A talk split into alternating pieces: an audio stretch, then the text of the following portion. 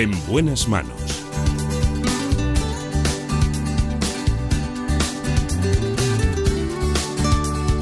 El programa de salud de Onda Cero. Dirige y presenta el doctor Bartolomé Beltrán.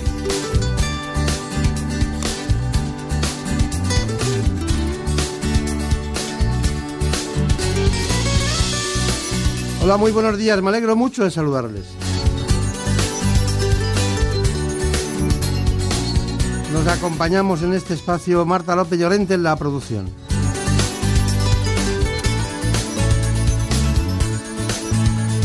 Y con todos ustedes también en la realización Nacho Arias.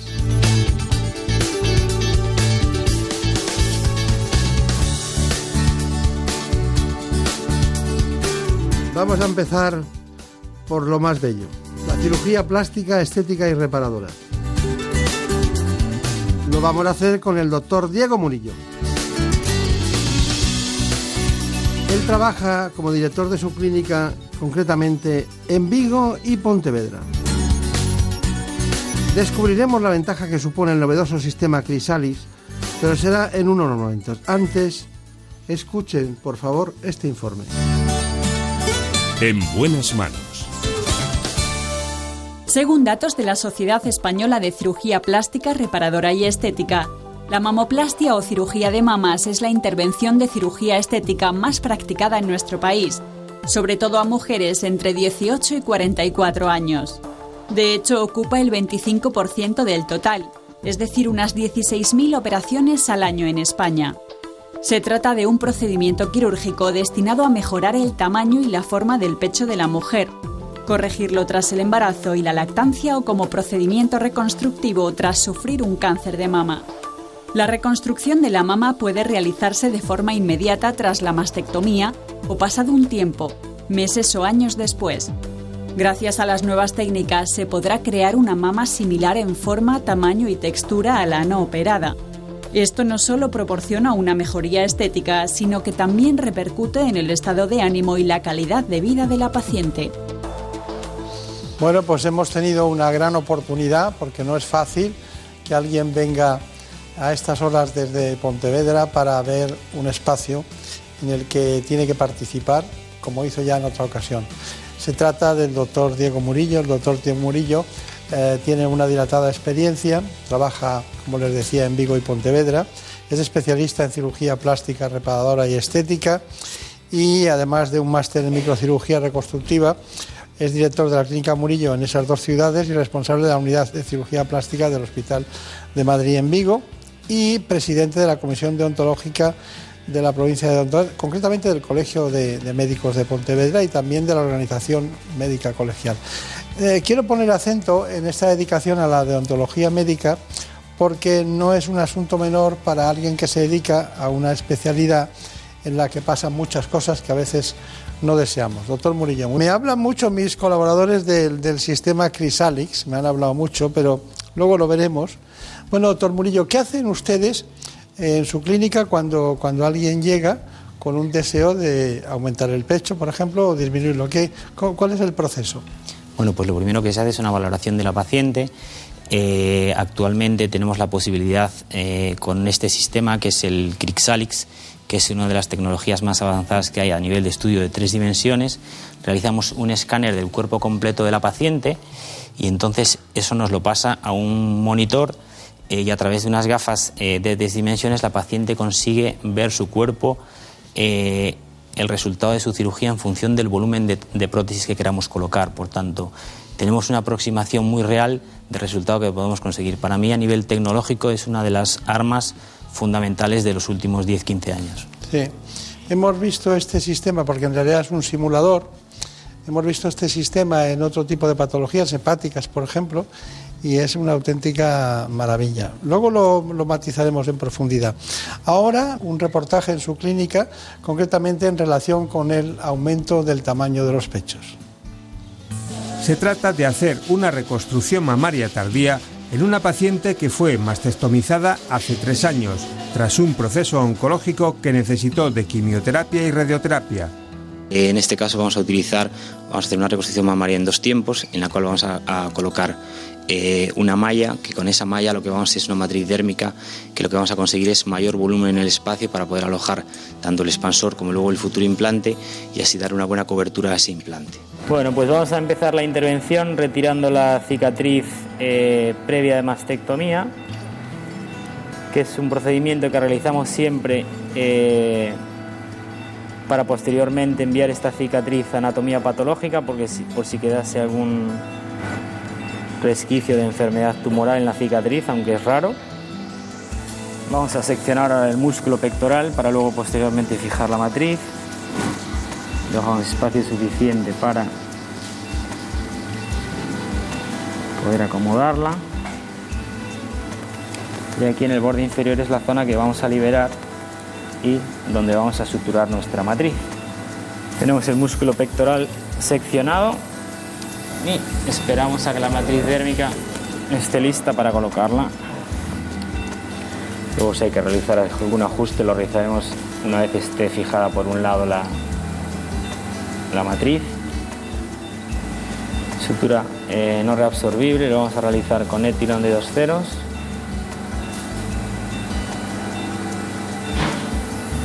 Vale, pues vamos a preparar ahora nuestro expansor. Prepárate el expansor. Tenemos nuestra malla colocada.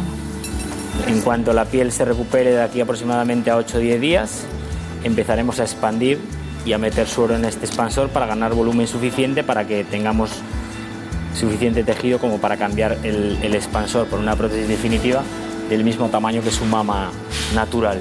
Una vez que esté completamente expandido se deja dos meses para que la piel se acomode y estire y después de esos dos meses retiraríamos ese expansor y colocaríamos un implante definitivo.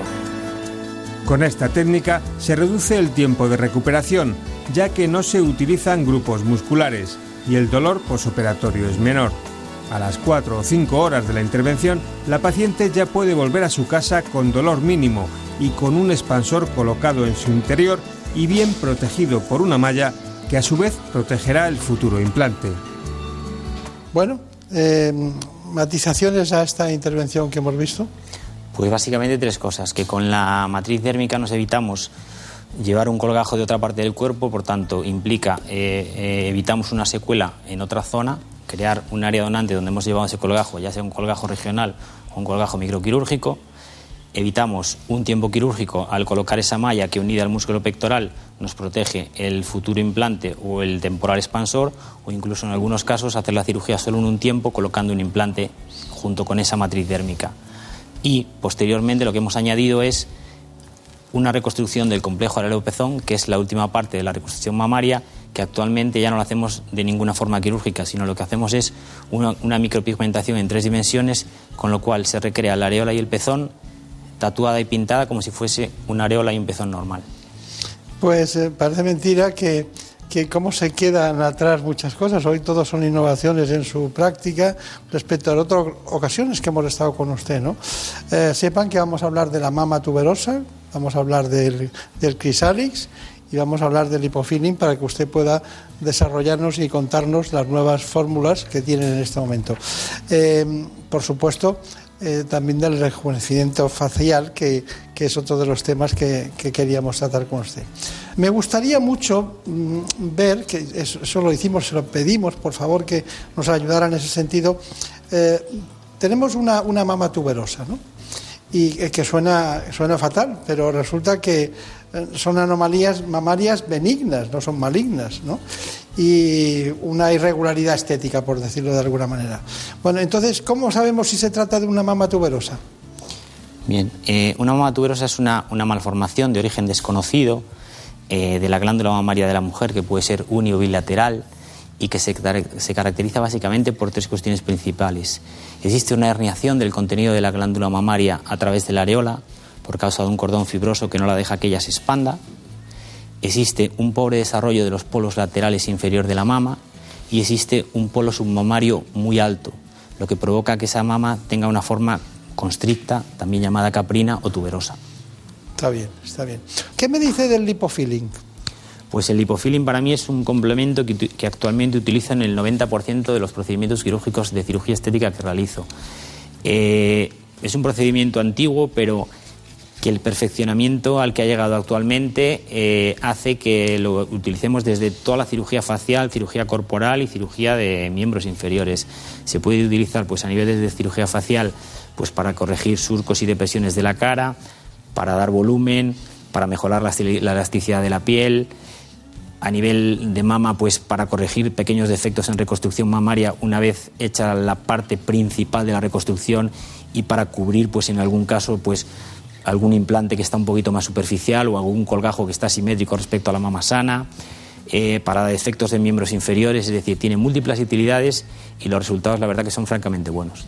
¿Y, se puede utilizar también para labios y pómulos? Sí, eh, yo estoy casi dejando de utilizar el ácido hialurónico, que es un producto que existe en nuestro organismo y que lo, que se hace es capta agua y se utiliza para rellenar, pues, dar volumen a los labios, surconasogenianos, pliegues bucales pero que tiene una duración de un año y a partir del año desaparece por completo, se reabsorbe.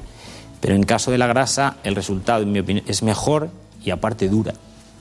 Claro, claro, claro. Eh, ¿Alguna matización respecto al lipofilling, algo especial que, le llame la atención de cara a los pacientes, digamos? Porque eh, eh, del lipofilling hemos oído hablar mucho, ¿no? Pero estamos hablando ahora de la, de la última frontera y esto lleva siempre siempre, sea antes o ahora, una reacción inflamatoria, ¿no?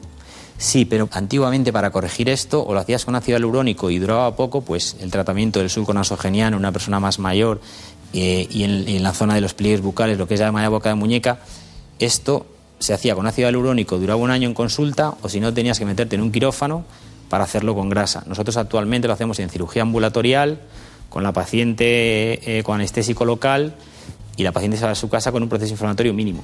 Y además eh, es, prácticamente como, una, como si fuera un injerto autólogo, ¿no? como un, trasplante autólogo. No existe rechazo, el dolor es mínimo, eh, mejora la calidad de la piel, mejora la elasticidad, todo son cosas positivas. El único contra que se puede ver, que a lo mejor si la paciente quiere un poquito más, hay que hacerlo en dos sesiones, no en una, porque no se puede poner gran cantidad de grasa, porque llega un momento que si no esa grasa provocaría una pequeña necrosis grasa o algún quiste graso. Hay que dejar cierta cantidad de, espacio y esperar a una segunda fase para poder dar un poquito más de volumen. Claro, esa es la, única dificultad que ve usted, que es de, técnica adaptada a la reacción que tiene el organismo ante la grasa. No se pueden colocar 500 centímetros cúbicos de grasa en una mama porque si no el porcentaje de esa, grasa se provocará una necrosis grasa y esa grasa no vivirá ¿no? y provocará un quiste. Bueno, eh, doctor Murillo, eh, hay, un, hay un instinto eh, hoy de rejuvenecer. ¿no? Estamos en una sociedad en la que parece que son más jóvenes los más mayores, ¿no? En muchas ocasiones se cuidan más en todos los sentidos y el rejuvenecimiento facial es, un tema apasionante. ¿Qué opina del rejuvenecimiento facial? Pues es una de las mayores demandas a nivel de consulta en cirugía estética, ¿no? Eh, aproximadamente un porcentaje del 80% son mujeres y un 20% son hombres en nuestra clínica y sobre todo pues eso, eh, mejoras a nivel de la región malar, en los surcos labio y cuello y en hombre principalmente pues la región perocular, lo que es la, la zona de los párpados y la nariz. Claro. Bueno, hemos preparado un informe sobre este asunto para que ustedes se centren y luego ya iremos matizando todo lo que hemos hablado hoy, que no es poco. Muchos años de cirugía plástica, reparadora y estética para conseguir precisamente poder estar aquí utilizando la última tecnología de vanguardia. También las técnicas quirúrgicas han visto que avanzan profusamente, pero ahora vamos con ese gran proceso, rejuvenecer. El paso por el quirófano con fines estéticos tiene como finalidad, entre otras cuestiones, eliminar los principales signos de envejecimiento. Estos hacen aparición cada vez más temprano debido al ritmo de vida actual el estrés y hábitos nocivos como el tabaco o la exposición excesiva al sol. España es uno de los países europeos donde más cirugía facial se realiza y además se sitúa entre los primeros puestos en el ranking de calidad de toda Europa.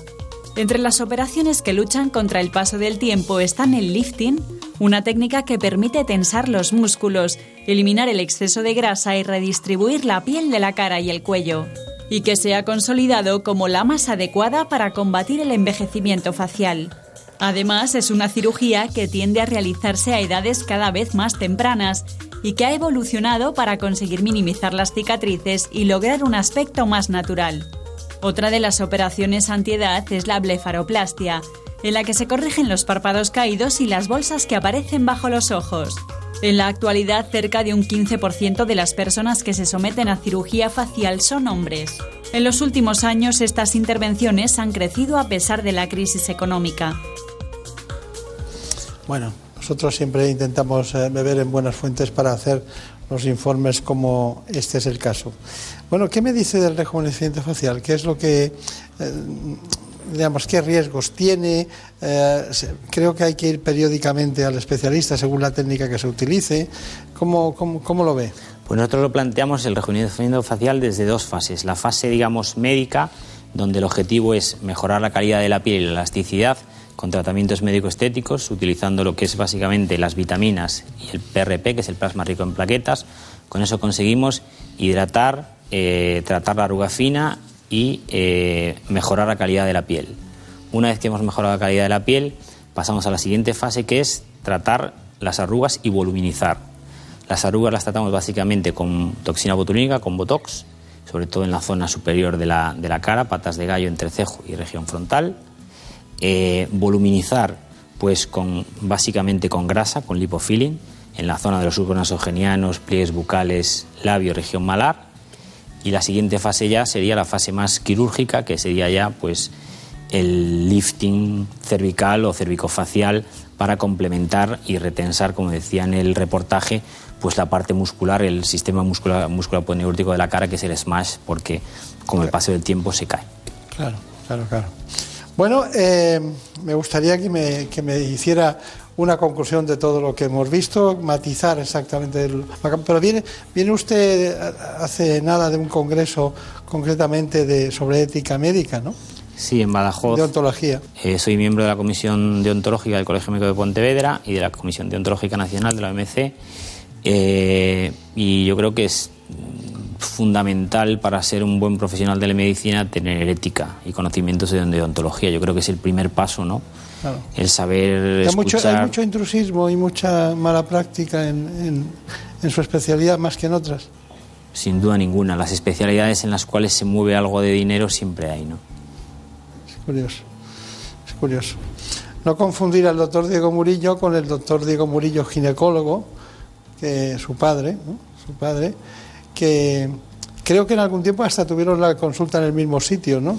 Sí, continuamos. Él poco a poco ya eh, pues está dejándolo poco a poco, pero continuamos trabajando codo a codo, sí señor, en Pontevedra. Muchos partos ha hecho, ¿no? En ecología. Pues aproximadamente unos 600 partos por año. ¿Cuánto? 600 partos por año. Está bien, está bien. Está bien. ¿Y usted estuvo en Brasil? Estuve en Brasil cinco años, en San Paulo, sí. Está bien. Está bien. Bueno, ¿cuál es la conclusión final entonces de todo lo que hemos Pues básicamente pues que a nivel de, de, cualquier procedimiento quirúrgico y a nivel de cualquier procedimiento médico en cirugía plástica, estética y reparadora hay que acompañar la tecnología. Yo creo que el lipofilling es el futuro para todo, para cirugía facial, para cirugía corporal y para cirugía del contorno corporal. Y la tecnología como el sistema Crixalis es un armamento fundamental para ofrecer al paciente eh, lo que se puede esperar de, una cirugía y lo más aproximado al resultado que podemos conseguir en su caso. ¿no? Está bien. Bueno, pues ha sido un placer verle, verle de nuevo, siempre con cosas nuevas. Eh, recuerdo al principio de este espacio, hace ya muchos años, decían, queremos hablar de la, de la mama tuberosa.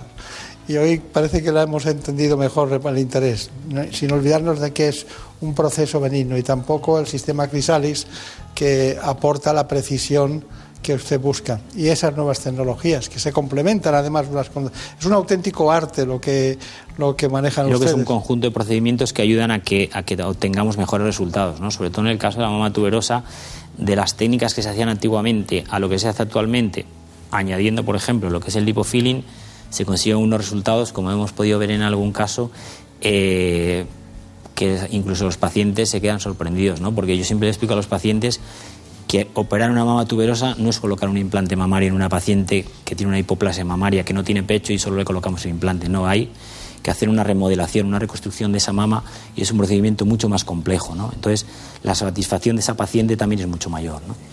Está bien. Bueno, pues ya ven ustedes, eh, de Pontevedra y de Vigo. Allí es donde está la clínica del doctor Diego Murillo. No hace falta en los que están allí venir a Madrid, ni tampoco los que viven en Galicia. Pero nosotros ya saben, siempre buscamos el conocimiento donde está y allí vamos a buscarlo. Muchas gracias y hasta pronto. En buenas manos. Es lógico. Murprotec, empresa líder en la eliminación definitiva de las humedades, patrocina la salud en nuestros hogares. En Murprotec no vamos a permitir que ningún hogar se quede sin protección frente a las humedades. Por eso ampliamos en 500.000 euros nuestro bono de protección social familias y empresas. Porque Murprotec aún debe visitar muchas viviendas y solucionar muchos problemas de humedades. Llámanos al 930 1130 o accede a murprotec.es. Seguimos cuidando de ti. Por fin no es lunes. Las mañanas más entretenidas del fin de semana. Historias curiosas, interesantes entrevistas, anécdotas y muy buen humor. Hay bromas que duran demasiado tiempo y un belga tiene el récord. Ay, pobre, un belga que lleva nueve años recibiendo pizzas que nunca ha pedido. Vamos a resolver la duda de la semana. ¿Cómo nos estimulan ciertas bebidas? Por ejemplo, el café. A algunos, a algunos les provoca un efecto muy claro y a otros todo lo contrario. Nada, cero. Esta mañana hemos querido sentar en nuestra mesa, la mesa de por fin no es lunes, a un científico y a un economista. ¿Son enfoques incompatibles? ¿Es tanta la distancia que los separa? Por fin no es lunes. Sábados y domingos a las 8 de la mañana y siempre que quieras en la app y en la web de Onda Cero. Con Jaime Cantizano. Te mereces esta radio. Onda Cero. Tu radio. Más de uno lo tiene todo. Información imparcial, debates plurales, entrevistas que marcan la actualidad. También tiene entretenimiento y cercanía. Los humoristas más valorados. Pero además tiene algo que el resto no tiene. Tiene ingenio y creatividad, sorpresa e innovación. Tiene a Carlos Alsina. Miren, hoy lo vamos a hacer todo al revés. El objetivo que tenemos es no poner un pie en el estudio de radio contándoles lo que sucede y lo que suena aquí fuera. Estamos en Onda Cero transmitiendo el entierro de Benito Pérez Galdós. Estamos eh, emitiendo desde la Plaza de la Nos Villa. hemos venido hoy aquí a hacer una inmersión, enterarnos de cómo es un día cualquiera en la vida de quienes trabajan la tierra, de quienes Todo en un solo programa. Más de uno. Con Carlos Alsina. De lunes a viernes a las 6 de la mañana y siempre que quieras en la app y en la web de Onda Cero. Te mereces esta radio. Onda Cero. Tu radio. La curiosidad, el afán de conocer, investigar y descubrir han forjado nuestra historia. Una historia llena de grandes avances, ideas, inventos y también de misterios y enigmas. En las madrugadas de los fines de semana, descubre con La Rosa de los Vientos lo más apasionante de la historia, el misterio, la ciencia, el espionaje, las teorías. Temas muy interesantes tratados con rigor, historias, anécdotas y entrevistas que no te dejarán indiferente. La Rosa de los Vientos, con Bruno Cardeñosa. Los sábados a la una y los domingos a la una y media de la madrugada y siempre que quieras en la app y en la web de Onda Cero. Te mereces esta radio. Onda Cero, tu radio. En buenas manos. Dices que tu amor no es como ayer, cuando naufragabas cada noche entre mis besos, que tal vez el tiempo se ha robado tu ilusión, o en tu corazón tan solo quedan los recuerdos. Dices que te marchas sin volver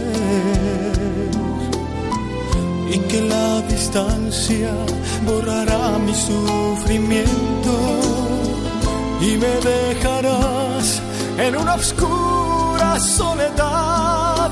Mi vida si te vas será como un desierto. Amor, como En este espacio queremos ver las cosas claras y para eso nos vamos a conocer cómo se hace un trasplante de córnea. A veces se necesita y lo hacemos con un oftalmólogo que trabaja en el Hospital Universitario Fundación Jiménez Díaz. Se trata del doctor Jiménez Alfaro. Cada noche sin tus besos, ni el abrigo de tu cuerpo. Amor, como he Conozcamos cuáles son las técnicas quirúrgicas más novedosas precisamente en el trasplante de córnea. hallar una razón para que palpite más mi herido corazón. No podré vivir. Les propongo, por cierto, como siempre, este informe.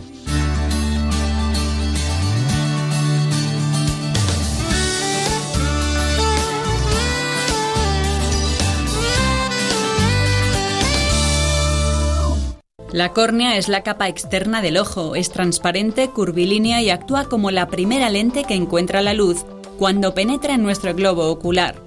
Cumple una función de defensa frente a traumatismos e infecciones, actuando como escudo protector frente a polvo, gérmenes y otros factores externos. Y además de la córnea depende la capacidad visual, ya que una deformidad o falta de transparencia causará una mala imagen en la retina. La córnea tiene tres capas, el epitelio, el estroma y el endotelio, las cuales pueden verse afectadas por diferentes patologías, congénitas o adquiridas. Entre las más frecuentes destacan defectos refractivos, queratocono, pterigion, infecciones, úlceras y distrofias corneales, ojo seco u opacidad corneal. Cuando existe una alteración corneal, se puede optar por realizar un trasplante de córnea o queratoplastia, un procedimiento común que consiste en la sustitución del tejido corneal dañado por tejido corneal sano de un donante. Bueno, pues vamos a ver si ponemos un poco de luz en ese, mundo tan inquietante de la oftalmología de la mano del doctor Íñigo Jiménez Alfaro. ¿Qué tal? ¿Cómo se encuentran? Muy bien, muchas gracias. Muy a gusto estar aquí. Usted, aparte de jefe de servicio de oftalmología de la Fundación Jiménez Díaz, del Grupo Quirón Salud, usted mm, prácticamente eh, recibe una colección de pacientes eh, que vienen de distintas zonas de Madrid, ¿no? Por ejemplo, concretamente Villalba, Valdemoro, Móstoles, ¿no? Bueno, en, principio, efectivamente, dirijo el departamento de oftalmología de los hospitales públicos del Grupo Quirón Salud y eso incluye no solo la Fundación Jiménez Díaz, sino también el Infanta Elena de Valdemoro, el Rey Juan Carlos de Móstoles y el Hospital General de Villalba y en concreto efectivamente lo que, lo que nos ocupa hoy el trasplante de córnea lo tenemos centralizado en la fundación. Claro, trasplantes de córnea. Pero eh, ustedes tengo una nota de una nota de agencia que decía exactamente hace un tiempo que eran líderes de los hospitales madrileños en trasplantes de córnea. Bueno, creo que este año siempre sale por la eh, por la organización de trasplantes siempre salen eh, pues las estadísticas de lo que se ha realizado y creo que llevamos un par de años superando los 100 trasplantes de, córnea al año, lo cual es una muy buena cifra y creo que en estos momentos estamos liderando en, Madrid en número de casos el, trasplante de córnea, efectivamente. Se acompaña a usted de especialistas como Blanca García Sandoval, el doctor Nicolás Alejandre. Efectivamente, tengo un equipo excelente y es lo que nos permite eh, esos logros y llegar también a esas cifras. Claro. ¿Cuántas personas están en quirófano cuando se hace un trasplante? Me refiero que, que actúen sobre el ojo con usted. Actuando en el ojo, eh, generalmente la, cirugía oftalmológica, muchas, muchas de ellas, muchas intervenciones, puedes hacerla un cirujano solo, un oftalmólogo solo, pero el trasplante de córnea, eh, aunque hay algunas técnicas que sí, acostumbramos a estar dos cirujanos por la cantidad de maniobras que hay que realizar. Y mucho microscopio, ¿no? Todo, toda la cirugía ocular es microcirugía, necesitamos un microscopio para todo, para preparar las córneas y para implantarlas. ¿Quién cree que le ha enseñado más a usted? ¿Quién me ha de sus maestros? de mis maestros. Bueno, yo hice la residencia en el Hospital Clínico de Madrid inmediatamente al acabar eh, pasé a... ¿Estaba Sánchez García entonces? estaba Julián García Sánchez. Pasé rápidamente a la Fundación Jiménez Díaz, donde estaba el profesor Miguel Zato, y él fue mi jefe en los, en los primeros años y que me orientó hacia la cirugía corneal y a la cirugía refractiva. Son dos grandes amigos de este espacio. También míos. Y muy buenos, los dos. Los dos. Bueno, pues em, hay una cuestión, para que todo el mundo nos diga, ¿qué es un trasplante de córnea? Bueno, pues el trasplante de córnea es una intervención quirúrgica en la que sustituimos la córnea enferma de un paciente por la córnea de un donante sano. Hasta hace relativamente poco eh, no teníamos más remedio que trasplantar la córnea entera, quitar la córnea entera del paciente y sustituirla por una córnea también entera de un, de un, donante. Hoy día hemos desarrollado técnicas quirúrgicas, se llaman técnicas quirúrgicas lamelares, de trasplante lamelar, que permiten la sustitución, permiten la eliminación del tejido corneal que esté enfermo y su sustitución por un tejido corneal anatómicamente igual y sano. Bien, ¿y por qué es necesario? Porque, claro, es necesario cambiar algo que se deteriora, ¿no? Efectivamente. Porque ya sabemos que cuando se deteriora hay una opacidad del cristalino, tenemos cataratas. Pero, ¿qué pasa en la córnea? Bueno, la córnea igual, la córnea al igual que el cristalino, eh, córnea y cristalino son las dos lentes que forman el dioptrio ocular, es decir, el conjunto de lentes que tiene como misión enfocar las imágenes sobre la retina para que eso luego sea enviada la señal hacia, hacia el cerebro. Entonces, la córnea es una lente que, al igual que el cristalino, si se opacifica o tiene alguna irregularidad, no va a poder cumplir eficazmente esa misión. Eh, el trasplante de córnea tiene eh, fundamentalmente tres indicaciones. La más importante, eh, la óptica, que es esta, cuando hay una irregularidad, una opacidad, algo por lo que el paciente no ve bien, intentamos sustituir la córnea para que el paciente vuelva a recuperar esa función visual. también tenemos a veces unas indicaciones tectónicas cuando hay adelgazamientos corneales extremos o perforaciones oculares, entonces nuestro objetivo es reforzar esa córnea para, no, para, para, para, que no, llegamos, no lleguemos a tener un ojo abierto y una complicación más seria y luego hay también eh, casos eh, terapéuticos. Algunas veces tenemos que hacer eh, un trasplante de córnea en infecciones muy agresivas que no controlamos o, en algunos tumores también oculares de segmento anterior. O sea que tenemos esas tres indicaciones ópticas, tectónicas y terapéuticas, pero a la cabeza de todos, afortunadamente, las ópticas.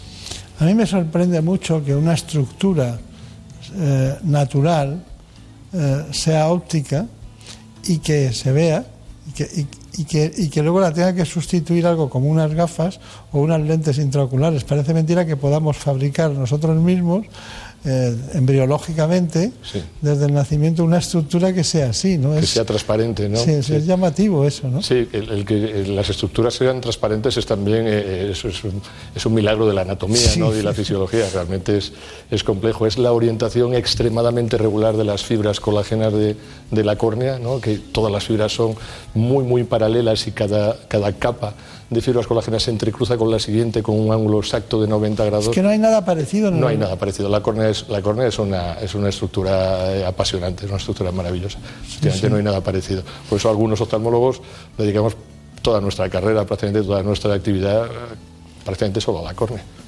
sí, sí. No, y cuando se lesiona es terrible, ¿no? Cuando hay alguna persona que se va de excursión, ¿no? Y, y hay algunos, algunos eh, insectos o que, le afecta la córnea y se quedan prácticamente ciegos durante un tiempo. ¿no? Bueno, sí, hay algunas enfermedades eh, infecciosas, sobre todo eh, algunas tropicales, ¿no? que pueden conducir a la, a la ceguera de, de, causa, de causa corneal. ¿no? Aquí en nuestro medio quizá eso, eso es un poquito más, más difícil, afortunadamente. Sí, sí. Pero esa ¿Cuál es la del pino que provoca...? Bueno, eso es eh, las, orugas de la procesionaria del pino, efectivamente.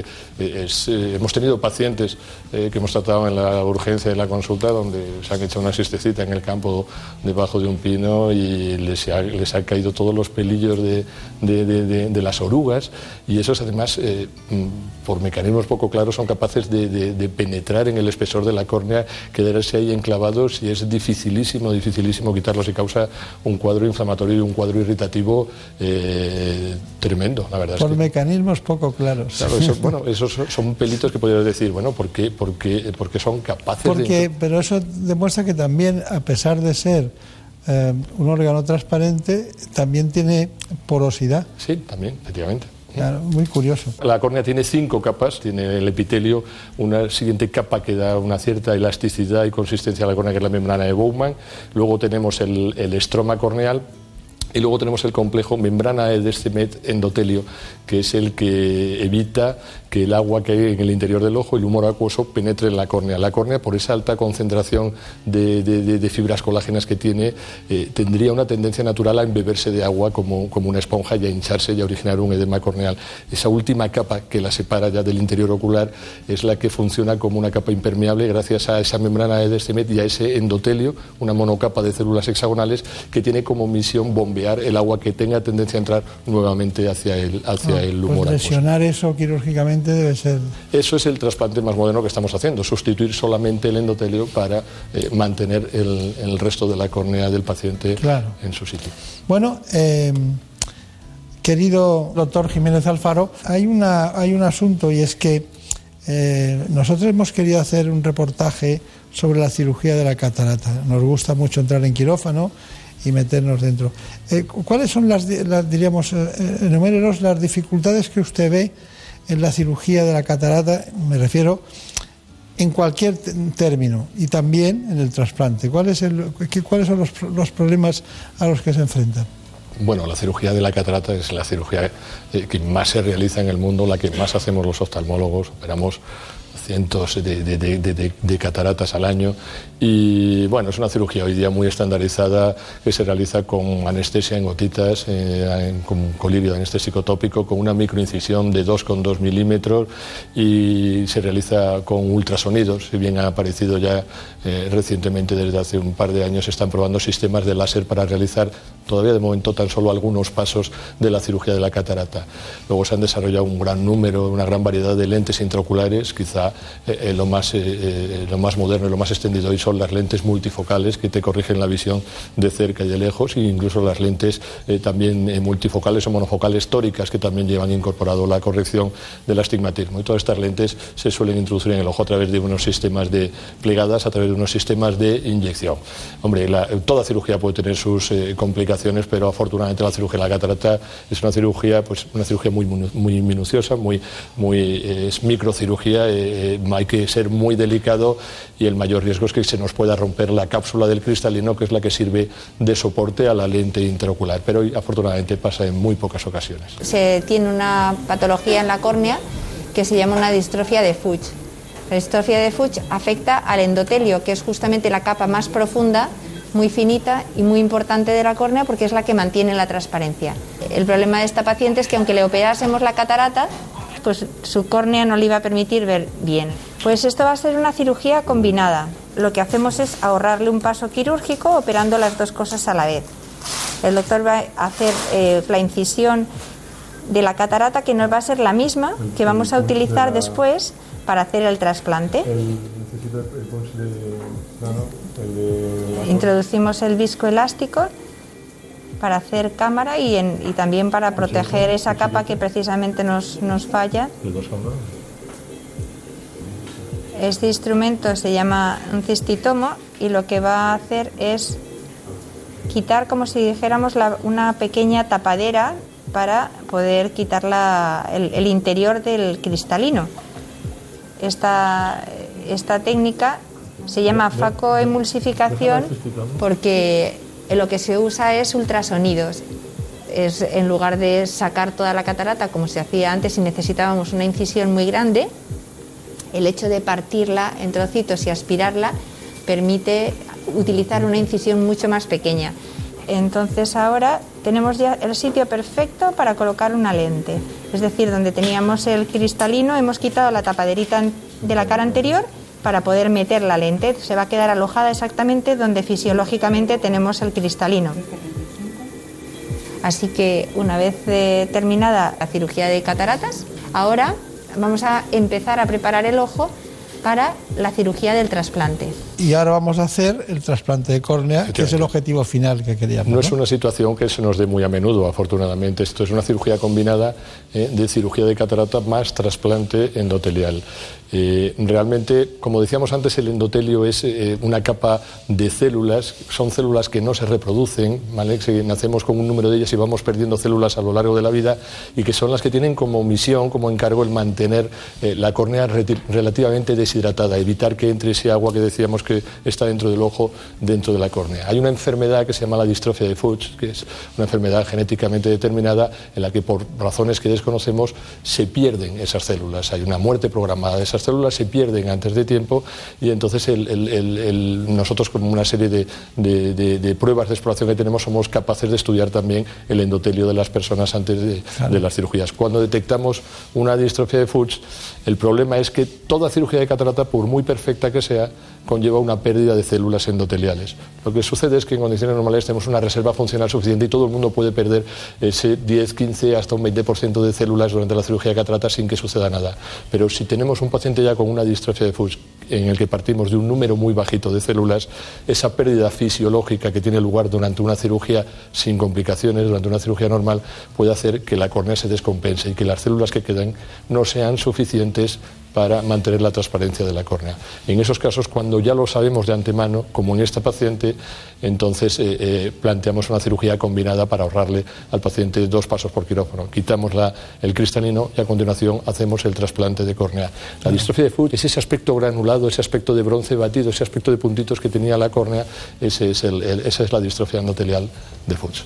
Bien que me encantan las patologías que tengan nombre propio porque es un homenaje al especialista que la descubrió. Pero de todas maneras, eh, para que nos entienda todo el mundo, hablamos de, dos, hay dos endotelios diferentes, porque el endotelio que hay en las arterias no, tiene nada que ver con este y también es fundamental para la vida, ¿no? Cuando es donde cuando se deteriora es donde se acumula la arteriosclerosis, provoca embolias y distintos problemas. No tiene nada que ver con este otro endotelio que parece ser que es algo un depósito de oro que nos dan y que como se consuma, pues tenemos problemas. ¿no? tiene nada que ver.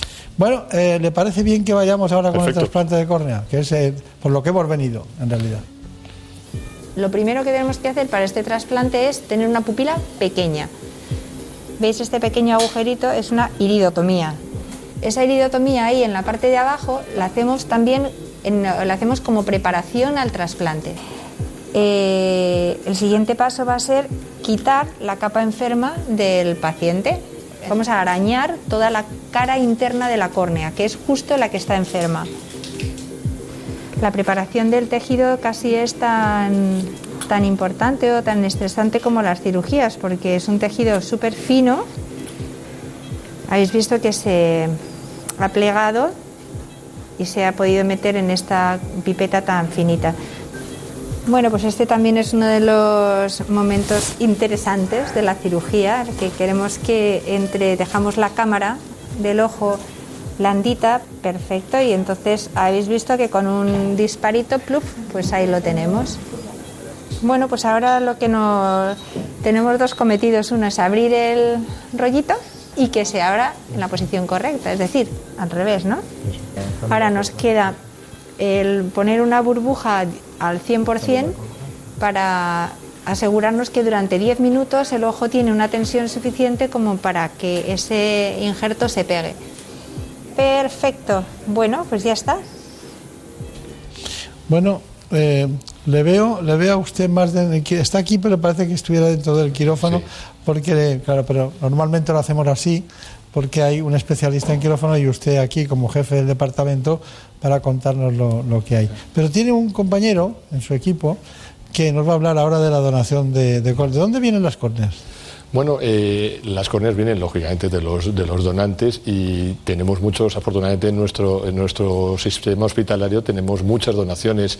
Eh, lo ideal es que en el hospital nos podamos nutrir de, las propias donaciones de los pacientes que fallecen en el propio hospital y que donen sus córneas. Tenemos un sistema de coordinación de trasplantes que trabaja para ello y ese es uno de nuestros también puntos, puntos fuertes. Pero también eh, trabajamos con numerosos bancos de ojos. En el, en el Estado español hay más de 20 bancos de ojos partidos por toda la geografía donde se pueden solicitar eh, eh, córneas cuando sobre todo se necesitan, por ejemplo, en condiciones de urgencia. Claro. Vamos, vamos con, ese, con esa donación de órganos, este reportaje. El trasplante de córnea no sería posible sin la generosidad del donante y su familia, que ceden el tejido corneal. Cuando alguien fallece en un hospital, la coordinadora de trasplantes revisa su historia clínica y sus análisis para ver que esa córnea reúne las cualidades necesarias para poder ser implantada y entonces el cirujano a cargo de extraer el tejido en ese momento realizará una pequeña intervención de tal manera que no tenga ninguna consecuencia estética en el fallecido y eh, mandará esas córneas al banco de tejidos para que pueda ser examinado eh, con diversas técnicas que tenemos y si cumple las condiciones de calidad necesarias para poder ser implantada, se, guardará en un medio de cultivo. Disponemos de dos medios de cultivo, uno que conserva las córneas 10 semanas y otro que las conserva 4 semanas y que aplicaremos pues, en función de cada paciente y, y también la legislación de cada, de cada zona. La coordinación de trasplantes y otros profesionales como oftalmólogos, anestesistas y personal de quirófano trabajan de manera conjunta para conseguir devolver la visión al paciente. Bueno, pues ya que estábamos allí, su compañera, la doctora García Sandoval, eh, bueno, nos contestó algunas preguntas para matizar estos aspectos. Los trasplantes de córnea, el riesgo que tienen es el rechazo. Eh, con el desarrollo de los diferentes tipos de trasplantes que, hemos visto emerger durante estos últimos 10 años, la tasa de, rechazo varía enormemente. Es decir, cuando hacíamos los trasplantes clásicos, la, queratoplastia penetrante, pues el rechazo era mucho más elevado que ahora con estos trasplantes endoteliales, con la DME, con la DSAEC, etc. En estos momentos no hay alternativa al trasplante en las enfermedades de la córnea que ya se han instaurado y que ya están estables, que ya no mejoran con tratamiento médico. Hasta ese punto sí, se trata una infección, se trata una, eh, bueno, pues hay algunas que son mm, cosas transitorias pequeñitas que se pasan, pero cuando ya se ha instaurado, la única alternativa es el trasplante de córnea. Pues el futuro en trasplantes de córnea es, uno, no llegar a ellos, tratando mejor algunas enfermedades como el queratocono, y eh, dos, pues nuevas técnicas tanto de córneas artificiales como terapia génica para algunas de las distrofias corneales o alguna medicación y técnicas de sutura y de, de nuevas fijaciones de los injertos. ¿Qué conclusiones saca usted de todo lo que ha visto y de todo lo que nos quiere contar y de todo lo que sabe de como jefe de este departamento? mensaje. Bueno, pues eh, primero decir que el, trasplante de córnea es el trasplante de tejidos más frecuente. ¿eh? En, el mundo, eh, que segundo es eh, uno de los, eh, si no el más, el, que mejor pronóstico tiene. La córnea hay que recordar que es una estructura transparente y por tanto no tiene vasos sanguíneos. Y si no tiene vasos sanguíneos no hay una presentación de esos antígenos, de esas células ajenas a nuestro sistema inmune y eso es, eso es lo que explica el excelente pronóstico que tiene y las bajas tasas de, rechazo. Precisamente tienen peor pronóstico y más tasas de rechazo las córneas que presentan vascularización en la en la, enfermedad que, hace necesario el trasplante. ¿no? Eh, entonces, eh, bueno, em, enviar el mensaje de que donar las córneas es muy importante. Tenemos muchos pacientes que necesitan, que necesitan un trasplante de córnea, que es una, una acción muy, muy, muy, muy efectiva, es una donación relativamente eh, sencilla y yo pues hago un llamamiento a la generosidad de la gente para que nos done la córnea y podamos solucionar tantos problemas de visión con estas técnicas tan modernas que ahora desarrollamos. Para el trasplante de córnea no necesitamos la muerte encefálica ni que el paciente esté en una UBI como eh, para el trasplante de los demás órganos. Es suficiente con la, con la muerte cardíaca. Y, bueno, pues eh, nuestras coordinaciones de trasplante se encargan de realizar una serie de serologías y una serie de pruebas y nosotros los oftalmólogos nos encargamos de estudiar las córneas. Hoy estudiamos todas las córneas que implantamos, las estudiamos previamente para, eh, confirmar y validar su calidad antes de, antes de trasplantarlas. Y yo creo que esto sería, mm, para mí, lo más, el, mensaje más importante que podemos enviar eh, es que haya más donaciones, porque para nosotros sería y para nuestros pacientes sería fantástico. Claro, según los últimos datos que manejamos, ustedes hacen alrededor de 113, hicieron el año 2018, lo cual quiere decir que prácticamente cada, cada, un día sí, un día no operan una córnea, ¿no? Sí, todas las semanas. Nosotros tenemos un quirófano de trasplante de córnea eh, todas las semanas fijo, con dos, tres intervenciones, pero incluso a lo largo de la semana, de vez en cuando surge la necesidad de hacer alguno más. Bueno, pues salude al doctor Alessandra, a la doctora García Sandoval, a todos los compañeros de, de la Fundación Jiménez Díaz Muchas gracias. Muchas gracias. En buenas manos. El programa de salud de Onda Cero. Dirige y presenta el doctor Bartolomé Beltrán. Consejos, noticias, concursos, anécdotas, consultas. Las mascotas y todo el mundo animal tienen su programa, como el perro y el gato un gato necesita el contacto con la luz del sol sí o sí. Es un animal que requiere la acción solar para toda su nutrición. este fin de semana estamos buscando a un mamífero, a un mamífero carnívoro. Tienen la apariencia de un lobo, pero no lo son. ¿Hay nuevas especies escritas en 2020? Sí, sí, sí, sí, sí. Es muy importante seguir descubriendo especies y, lo más importante, seguir cuidándolas. Como el perro y el gato, con Carlos Rodríguez. Sábados a las 3 de la tarde, domingos a las 2 y media y siempre que quieras en la app y en la web de Onda Cero. Patrocinado por Menforsan, los especialistas en cuidados, higiene y cosmética natural para las mascotas. Te mereces esta radio. Onda Cero, tu radio. En buenas manos.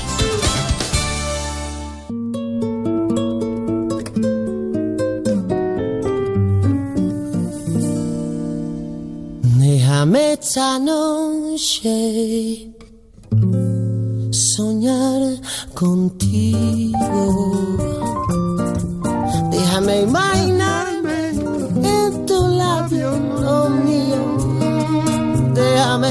Déjame que te vuelvo loca. Déjame que yo sea quien te quite, la, ropa. Déjame que mi mano Nacho Arias me ha provocado y aquí estamos. la tuya. Con Zenet. Déjame que Amanecer maravilloso. la cintura. Déjame que te espere, aunque no vuelvas. Déjame que te deje tenerme pena. Si algún día viera con la manera de hacerte mía, siempre yo te amaría como si fuera, siempre sería. Gran momento para las disfunciones sexuales. El doctor Javier Romero nos las cuenta. Es urólogo y ya saben que estamos aquí dispuestos a escuchar a este especialista del Servicio de Urología del Hospital Montepríncipe en Madrid. Déjame presumir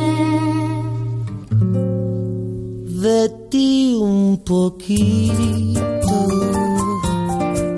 Que mi piel sea el forro.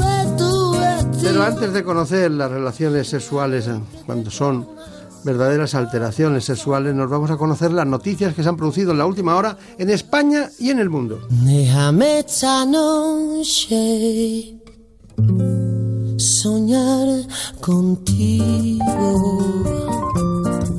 Déjame imaginarme en tu labio lo mío. Déjame que me crea que te vuelvo loca. Déjame que yo sea quien te quite la ropa.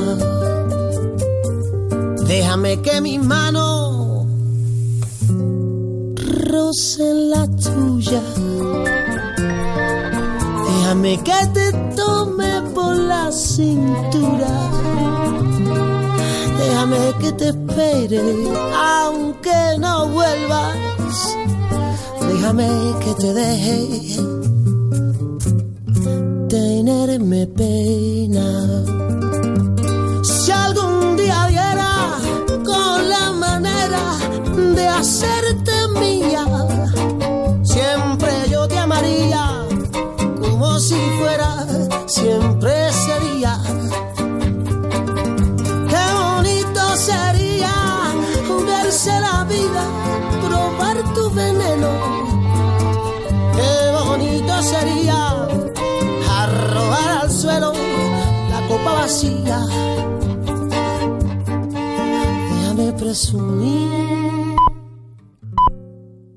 de ti un Son las 5, son las 4 en Canarias.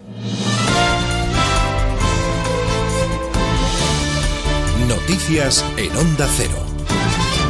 Buenas noches. Los nuevos contagios por coronavirus siguen aumentando en toda España sin que de momento tengan efecto los nuevos confinamientos como el decretado en la ciudad de Salamanca u otras restricciones como las del País Vasco de limitar el aforo en hostelería y eventos culturales y religiosos al 50%. El virus sigue propagándose por toda España haciendo mella en regiones como Castilla y León, que ha notado este pasado sábado otra cifra récord con 1.406 positivos confirmados por test de antígenos. Los números siguen también subiendo en Cataluña, que suma 2.846 nuevos contagios, nueve muertos más y ha superado la barrera de las 200 personas ingresadas en la UCI, 204 en total. Además, en Barcelona, un brote que ha afectado a 12 sanitarios y 28 pacientes del Hospital Valdebrón ha obligado a este centro sanitario a no admitir enfermos derivados del sistema de emergencias médicas durante 24 horas.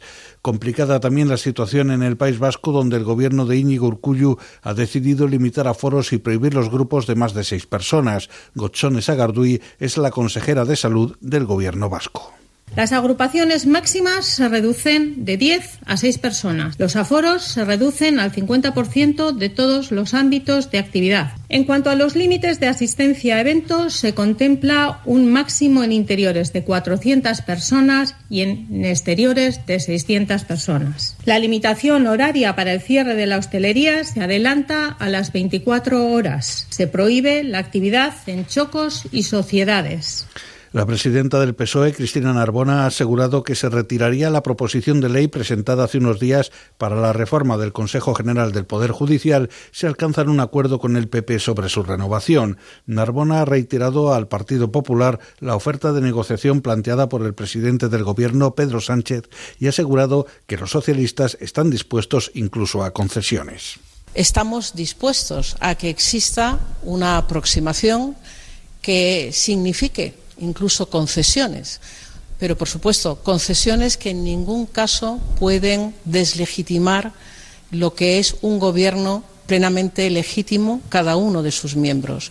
Quien lleva la negociación, como se ha recordado, es el ministro de Justicia y el conjunto del Gobierno tiene plena legitimidad para establecer ese diálogo con el Partido Popular. Desde el Partido Popular, su vicesecretaria de organización, Ana Beltrán, ha insistido en que nunca van a dialogar con el Gobierno la renovación del Consejo mientras Pablo Iglesias esté intentando poner a las personas que él quiere para solucionar sus muchos problemas judiciales. En Noticias Fin de Semana de Onda Cero, Beltrán ha dicho que el PP tiene la obligación de que la elección sea justa, despolitizada y se prime la independencia judicial primero que se retire esa propuesta de elección de los vocales, porque es contraria a la Constitución, a los tratados europeos y va en contra de la independencia judicial y de la separación de poderes.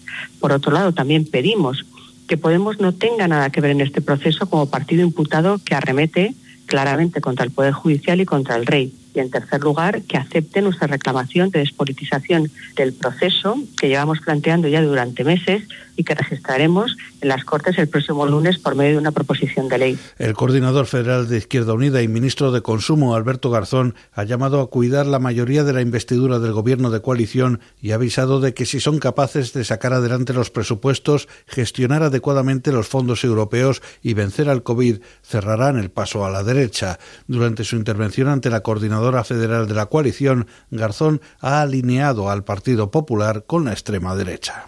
Ahora mismo es muy difícil diferenciar al Partido Popular de a Vox. Es muy difícil diferenciar, por lo tanto, a la derecha política que ha llegado a gobernar este país de esa extrema derecha que lo único que quiere hacer es volver a tiempos del pasado y constante llegada de inmigrantes este pasado sábado a las costas españolas. Han sido alrededor de 450 las personas rescatadas cuando trataban de alcanzar tierra en diversos puntos de la península, desde Granada a Alicante o Murcia, como en Canarias, donde Salvamento Marítimo ha auxiliado a 199 migrantes. Las aguas de Gran Canaria han sido el escenario de auxilio más numeroso de personas, si bien los servicios de salvamento han tenido cerca de numerosas intervenciones en otros lugares de la costa, 130 migrantes en las costas de Murcia y Alicante o 92 en el Estrecho y el Mar de Alborán. Es todo, más noticias dentro de una hora y en ondacero.es. Síguenos por internet en ondacero.es.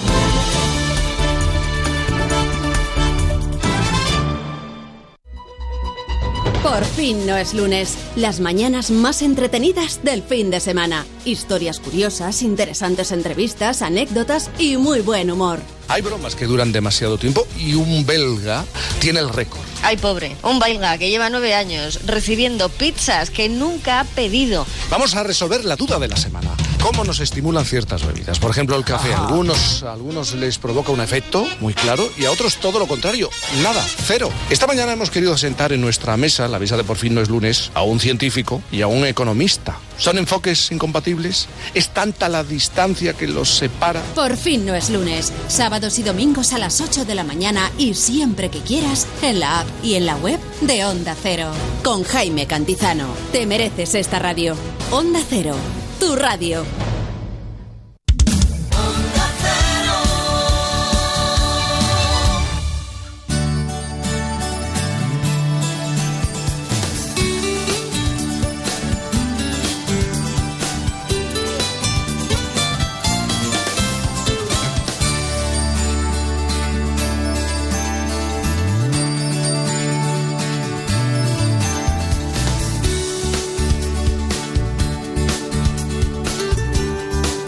En buenas manos.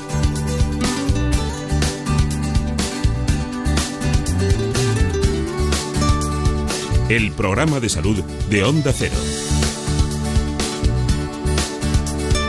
Dirige y presenta el doctor Bartolomé Beltrán.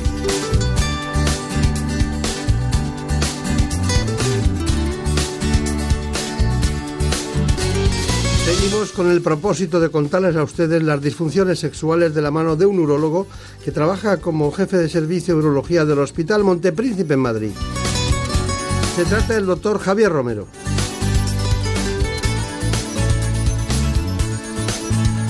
Así que, para conocer más en profundidad este aspecto, vayamos con nuestro clásico informe. En buenas manos. Se llama disfunción sexual a cualquier dificultad que pueda haber durante el acto sexual. Las posibles causas de estas disfunciones son muchas y pueden ser debidas a problemas psicológicos o fisiológicos. Estos trastornos dificultan el desarrollo de una vida sexual plena, afectan a la salud integral del individuo, a su autoestima y a su relación de pareja. Estos problemas son frecuentes y se calcula que el 40% de los hombres y mujeres las pueden sufrir en algún momento de su vida. En cuanto a las mujeres, la tercera parte de ellas sufre alguna disfunción sexual. Los trastornos más habituales son la pérdida del deseo, los problemas en la excitación, la falta o disminución de la intensidad del orgasmo o el dolor en las relaciones. La vida sexual de la mujer puede alterarse especialmente durante la menopausia. En esta etapa, cerca de la mitad de las mujeres, el 45%, sufre alguna disfunción sexual. Entre los hombres los principales trastornos son la eyaculación precoz y la disfunción eréctil. Tanto en ellos como en ellas lo primero que se debe realizar es un buen diagnóstico y elegir el tratamiento dependiendo del tipo de disfunción y la causa que lo origina. Bueno, por aquí estamos eh, con dos puntos de encuentro importantes que ustedes deben conocer, que son la disfunción eréctil y también, como no, la eyaculación precoz. Lo vamos a hacer con un urólogo que tiene una dilatada experiencia en el ámbito de esta especialidad que de alguna manera dentro de la urología, aunque sea un tema principal, siempre hay, hay una subespecialización en los temas de sexualidad. Le hemos pedido al doctor Romero, concretamente al doctor Javier Romero, que descienda al territorio ese, porque claro, ellos eh, tratan cáncer, los jefes de servicios ven muchas patologías en todo el órgano y aparato, la propia litiasis renal, pero en este caso vamos a hablar de sexualidad. Bueno, me gustaría que me dijera que eh, ha estado en el extranjero en muchas ocasiones y ha trabajado en centros de referencia del cáncer. Pero me gustaría saber cuál es su responsabilidad en la Sociedad Española de Urología. Tiene, en el ámbito de la andrología usted también trabaja, ¿no? Eh, dentro de la Asociación Española de Urología lo que hago es que coordino eh, la sección de andrología. Eh, de modo que la andrología es eh, dentro de la urología la subespecialidad que se encarga de la salud eh, de los genitales masculinos y en eso estamos subespecializados, igual que en próstata, y tengo el placer y el honor de dedicarme a ello. Claro, claro, claro. Bueno, nosotros tenemos en primer lugar que, ¿qué se entiende por disfunción eréctil? La disfunción eréctil es la incapacidad para mantener, eh, para penetrar y mantener eh, la penetración, la rigidez suficiente para tener una relación sexual satisfactoria. Eh, en general puede ser por muchos motivos, en general. Es por muchos motivos. Clásicamente se pensaba que era por un problema psicológico, pero siempre tiene una parte psicológica la disfunción eréctil, pero realmente hoy en día se sabe que es orgánica. Disfunción eréctil hoy en día la tenemos que igualar a enfermedad vascular. Todos los, eh, el pene es el órgano vascular más importante del organismo y todo lo que afecte al sistema vascular del organismo, que eso lo conocemos mucho todos porque es algo que tenemos mucha cultura general, la hipertensión, la diabetes, la hipercolesterolemia, hipertrigliceridemia, obesidad sedentarismo, malos hábitos de vida, tabaco, eh, alcohol, todo eso que va dañando poco a poco nuestros vasos sanguíneos, nuestro endotelio, hace que repercuta sobre nuestro pene y hoy en día hablar de disfunción eréctil prácticamente es hablar de disfunción vascular.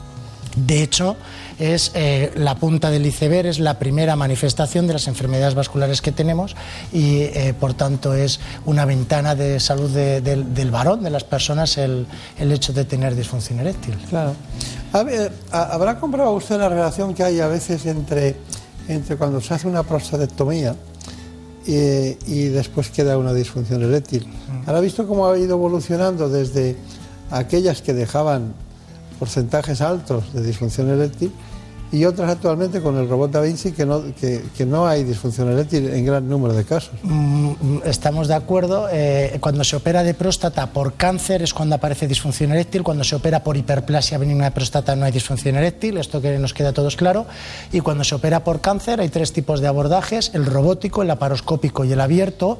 Y eh, con el robot Da Vinci, como usted bien dice, eh, lo que estamos consiguiendo es que muchos cirujanos mejoren su capacidad de preservar la bandeleta neurovascular y que por tanto tengamos menos disfunción eréctil. Hay que decir que hoy en día hay un tratamiento muy bueno para, los para el cáncer de próstata eh, localizado inicial, que es la terapia focal, en la cual solo estamos tratando el tumor eh, dentro de la glándula prostática, no quitamos toda la, la, próstata y ese sí que no tiene disfunción eréctil. Con el robot Da Vinci se disminuye en términos generales la disfunción eréctil de la mayoría de los cirujanos, con la terapia focal no aparece disfunción eréctil. Ya que estamos aquí, también también pasa lo mismo con la incontinencia urinaria paralelamente a este problema de disfunción eréctil en esos tres tipos de abordaje, ¿no?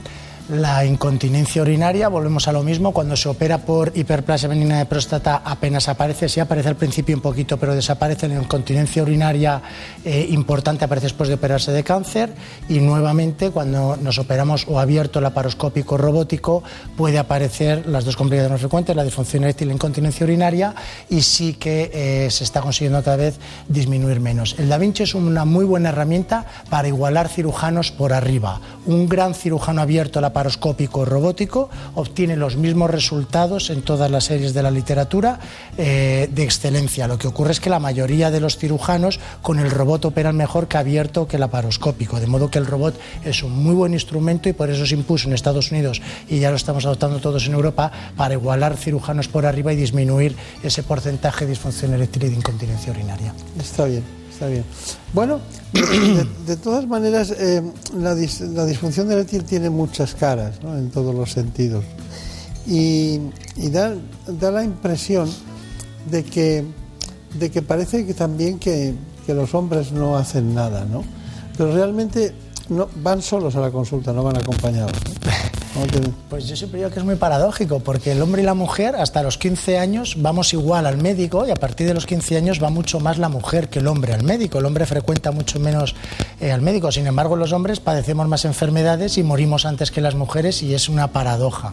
De modo que la disfunción eréctil es una buena oportunidad que tenemos los médicos de poder eh, dar una visión médica, eh, porque... Claro, mandarlo al internista. El hombre sí que consulta por disfunción eréctil porque tiene un problema. Eh, y muchas veces, como, como, bien dice, van solos, otras veces van acompañados, que es mejor que vayan acompañados, porque en la terapia muchas veces pues conviene que vayamos de la mano con la pareja para solucionarlo, pero entonces el hombre cuando tiene disfunción eréctil sí que acaba yendo al médico y como decía, al inicio de mi intervención, como la mayoría de las veces subyacente a la disfunción eréctil hay factores de riesgo cardiovascular, la disfunción eréctil es la punta del iceberg, es lo que vemos del daño vascular que hay. Y ahí el estudio Cobra dice que un hombre mayor de 50 años con dos o más factores de riesgo cardiovascular que empiece con disfunción eréctil, tiene en un porcentaje del 80% va a desarrollar un evento coronario en tres años. Esto es muy importante lo que acabo de decir. Quiere decir que si usted tiene más de 50 años y empieza con disfunción no, eréctil... No, yo no tengo años. Usted no, porque está fantástico, estoy seguro. no, bueno, pero que, es una broma que, siempre utilizo en el programa y tengo que mantener, porque si no, no se lo creen. Pero es verdad que, que cuando usted ha dado ese trípode de, de problemas, eh, es cierto que después venga un evento cardiológico y que te han avisado por una disfunción eréctil y que tengas Mm, la posibilidad de tener eso es absurdo no ir ya por la disfunción eréctil, sino por la propia salud. Por eso estamos eh, convirtiéndonos en descubridores de diabetes silentes, de hipertensión, de hipertrigliceridemia, modo que vamos por la disfunción eréctil y salimos eh, directamente, como bien decía, o al médico de cabecera que manejan fundamentalmente la mayoría de estas patologías muy bien, o al internista como un especialista quizás un paso más allá de todas estas patologías. Es que le he preguntado esto porque quería ir a la siguiente. Eh, el, mm, el especialista o el médico, el que sea, el médico, que de repente cuando hay una disfunción eréctil eh, te dice qué pastillas puedes tomar, eh, estamos entrando en, en, un error, porque estamos solucionando el problema de la inmediatez del deseo sexual o de la planificación de una relación sexual, pero no estamos solucionando el problema de fondo. No estamos yendo al problema. Eh, luego hablaremos de eyaculación precoz. Igual que la eyaculación precoz no exige un estudio de base, generalmente la disfunción eréctil sí, porque hay que descartar que subyacentemente existe una de estas enfermedades, de estas patologías. Síndrome metabólico, lo que sea. Que estamos diciendo que, que, se debería revertir en primer lugar y luego revertir muchos hábitos de vida. Pues como si estoy cansado y tomo cocaína. No, mire usted, eh, haga usted el favor de descansar, de tomarse un tiempo en su vida para hacer deporte y encontrarse bien, pues sería un poco parecido. Tiene disfunción eréctil, no se trata de que se tome pastillas podemos decir tipo Viagra para que nos entendamos todos, inhibidores de la 5-fosfodiesterasa, sino que lo primero que tiene que hacer es ver por qué tiene disfunción eréctil, ver cómo podemos revertir esas causas que la están provocando y probablemente le tenga que decir que tiene que dedicarse un tiempo en su vida para usted a hacer deporte, a reconducir su dieta, a beber menos alcohol, para que no solo no padezca disfunción eréctil, sino que no le dé un infarto y ya no sea una cuestión de calidad de vida, sino de años de vida. De todas maneras, volvemos al tema. Según mis datos, uno, al menos uno de cada cinco hombres, no puede alcanzar una erección plena. Uno de cada cinco. Pero solo el 12% se trata. Cuando hablamos de que se trata, no quiere decir que tome unas pastillas u otras, sino que se trate de manera ortodoxa y bien, yendo a una consulta tipo como la que tiene el doctor Javier Romero en el Hospital Montepríncipe. Entonces, dicho esto, vayan solos o vayan acompañados, depende del grado de confianza y también de la edad, porque eh, Claro, la mujer con eso de las exploraciones periódicas preventivas, citología, colposcopia, exploraciones y tal, llega un momento que no, eh, no, es un problema de vergüenza, es un problema de que, aparte de que hay cada vez más mujeres en ese ámbito, pero a los hombres les da vergüenza reconocer que tienen ese problema delante de su pareja, ¿no? Delante de cualquiera. Entonces, cuando llega, ¿qué hace usted ante una disfunción eréctil? ¿Cómo es el procedimiento? desde que llega hasta que le pone el tratamiento más conveniente. Mm, la disfunción eréctil yo creo es, es algo más frecuente de uno de cada cinco, de uno cada veinte, depende de la edad, pero a partir de los 50 años el 50% de los varones padecen algún grado de disfunción ese, eréctil. Ese dato lo manejamos, efectivamente, también lo manejamos. Sí, Vamos sí. a empezar diciendo que los hombres deberían ir a revisión eh, también, igual que van las mujeres, a su revisión prostática y a partir de los 45 años todo varón debería ir a una revisión urológica en la que se revisase eh, eh, la, la, salud prostática, el hipogonadismo y la salud sexual, la disfunción eréctil. Eh, y si ya está dentro de una rutina de seguimientos, pues se ve si tiene disfunción eréctil o no. Si viene como primera visita porque tiene disfunción eréctil, pues eh, tiene el manejo habitual de una consulta, se, hace una, se ven los antecedentes personales, que en este caso son muy importantes centrarnos en enfermedades neurológicas eh, y cardiovasculares y quirúrgicos, sobre todo del ámbito de la pelvis. Eh, posteriormente vemos cuál es la severidad, cuánto tiempo lleva con la disfunción eréctil, si es capaz de penetrar o no, si eh, le ocurre siempre o solamente situacional, eh, nos hacemos una idea de la severidad. Muchas veces pasamos cuestionarios validados porque nos permite como herramienta tener un lenguaje más objetivo con los pacientes. Exploramos para ver cómo está el pene, si tiene alguna enfermedad subyacente, alguna enfermedad de Peyronie, fibrosis, algún otro tipo. Y luego se hace un análisis de sangre en el que chequeamos fundamentalmente el nivel de testosterona, la función renal, la función hepática, los perfiles lipídicos, el perfil glucémico y el hematocrito. Eh, con todo eso chequeamos y hacemos una eh, revisión global de cómo está la salud eh, de ese varón y a partir de ahí empezamos a trabajar para detectar cuáles son los factores de riesgo que pueden estar condicionando esa disfunción eréctil con la intención de, una vez identificados, corregirlos y revertirlos y si no ya pues empezar a administrar los distintos tratamientos que existen para la disfunción eréctil. Eh, hoy en día eh, hablaban de que hay mucha demanda sexual eh, eh, secundario a Internet y eso es cierto. Eh, hay un gran consumo de, de, de, sexo en Internet y está desvirtuando lo que son una relación sexual, lo que es una rigidez, lo que es el tamaño del pene y hay muchos pacientes y muchas personas que vienen buscando ayuda que no lo necesitan porque se está desvirtuando que es eh, un tamaño normal de pene, cómo tiene que ser un pene, cómo tiene que ser una relación sexual y yo creo que conviene también que tengamos tengamos un diálogo en ese sentido porque hay personas que demandan, algunas vienen un paciente, es que no aguanto más de cuatro actos sexuales en un día.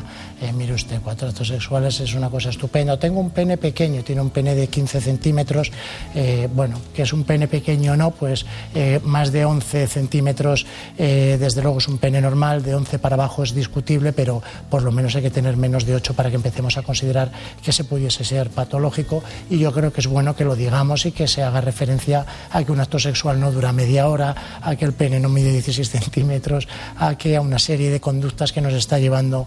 Eh, claro, lo que, la normalidad biológica no está en la exageración tecnológica. Tecnológica, exactamente. Bueno, pues vamos, vamos eh, con ese asunto. Ahora matizaremos los tratamientos. La disfunción eréctil se define como la incapacidad de mantener una erección suficiente como para permitir la actividad sexual. Se trata de un problema cada vez más frecuente entre la población masculina, normalmente de más de 40 años. Se calcula que afecta en España a más de 2 millones y medio de hombres y a más de 100 millones en todo el mundo. Aparte de las causas orgánicas que suponen el 90% de los casos, esta disfunción sexual también puede estar ocasionada por causas psíquicas relacionadas con el sistema nervioso. Además, puede ser un síntoma de alerta de otras enfermedades graves. Sin embargo, los españoles aún son reacios a pedir ayuda cuando surgen este tipo de problemas. Solo unos 300.000 se someten a tratamiento. Este trastorno tiene un gran impacto en la calidad de vida, tanto de los propios afectados como de sus parejas, quienes juegan un papel clave en el proceso de recuperación.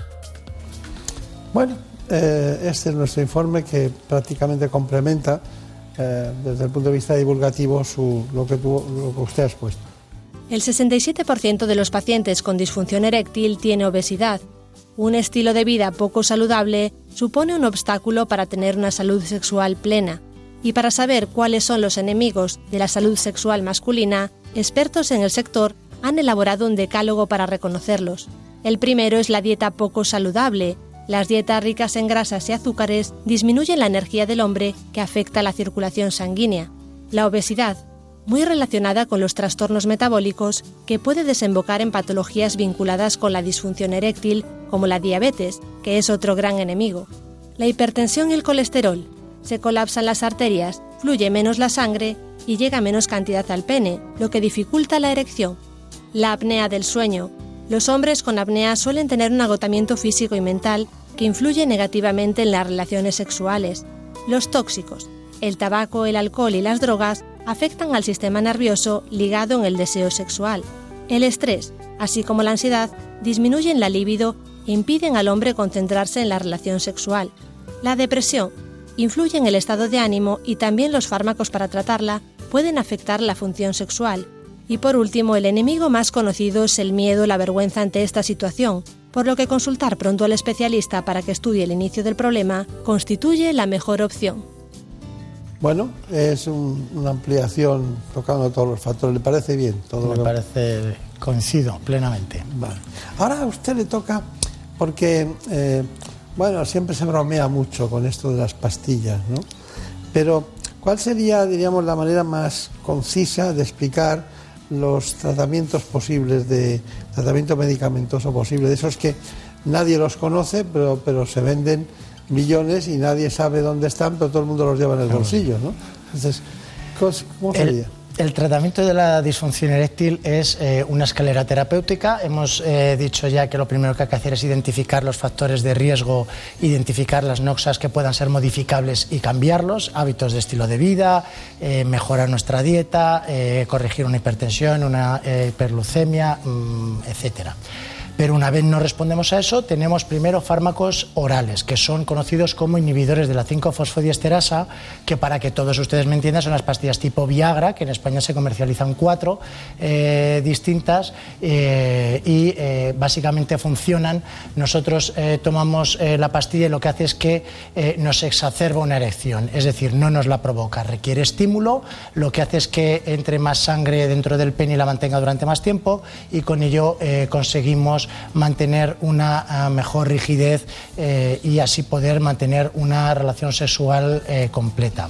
Cuando la medicación oral, que por cierto es muy segura, aunque tiene mala fama, la mala fama vino por el estudio inicial que se hizo que estuvo mal diseñado, pero las pastillas y los iones de 5 fosfodiesterasa son muy seguros y solamente no lo deben tomar aquellos que tengan un uso concomitante de nitratos, de una, de una medicina que hace una vasodilatación en pacientes cardiópatas. Nosotros lo utilizamos en trasplantados, lo utilizamos en pacientes muy complejos, es muy seguro y funciona muy bien.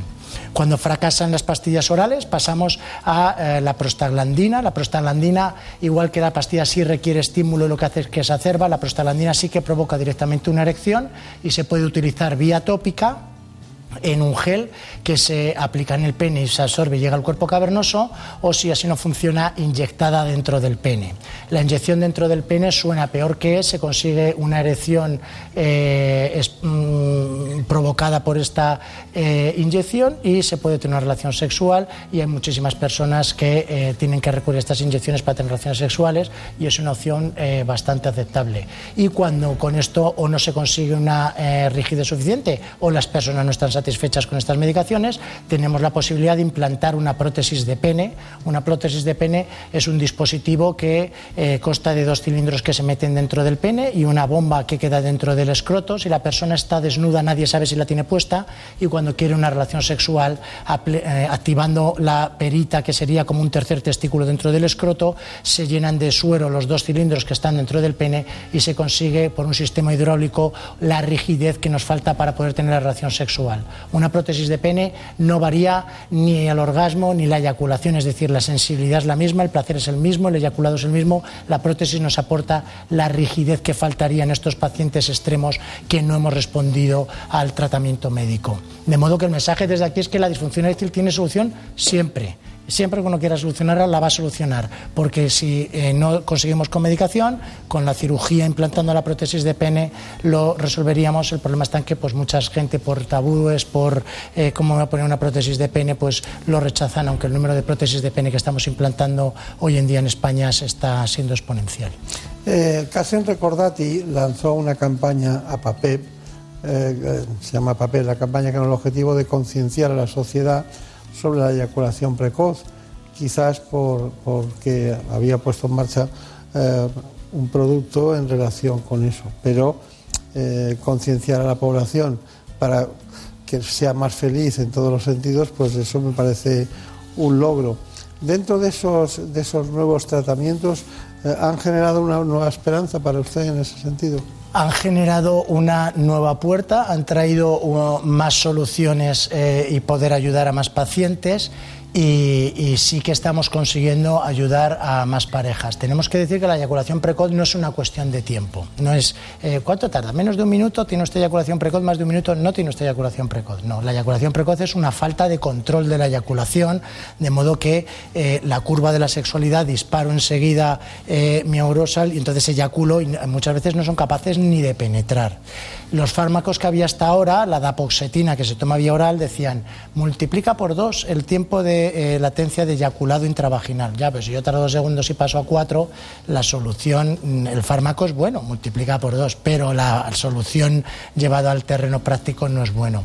Lo bueno que nos aporta ahora el, el gen Fortacin es que eh, une eh, dos fármacos anestésicos que damos el spray dentro en el pene, cinco minutos, dejamos actuar cinco minutos, luego lo limpiamos bien para que no le transmitamos esos geles anestésicos a nuestra pareja y estamos consiguiendo alargar durante más tiempo ese eh, tiempo de eyaculado. En los estudios con los que se ha aprobado el medicamento por las agencias del medicamento estamos pasando de un minuto a 2,6 minutos en un estudio y a 3,2 eh, creo en el otro. No, sé si es exacto, pero es muy aproximada las cifras que le doy, de modo que es una solución que parece más razonable que eh, los tratamientos previos que teníamos.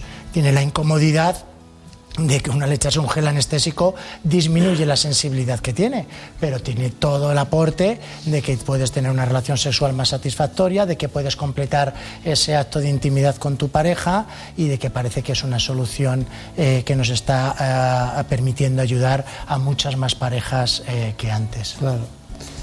Pues menos mal que no hemos preparado el programa.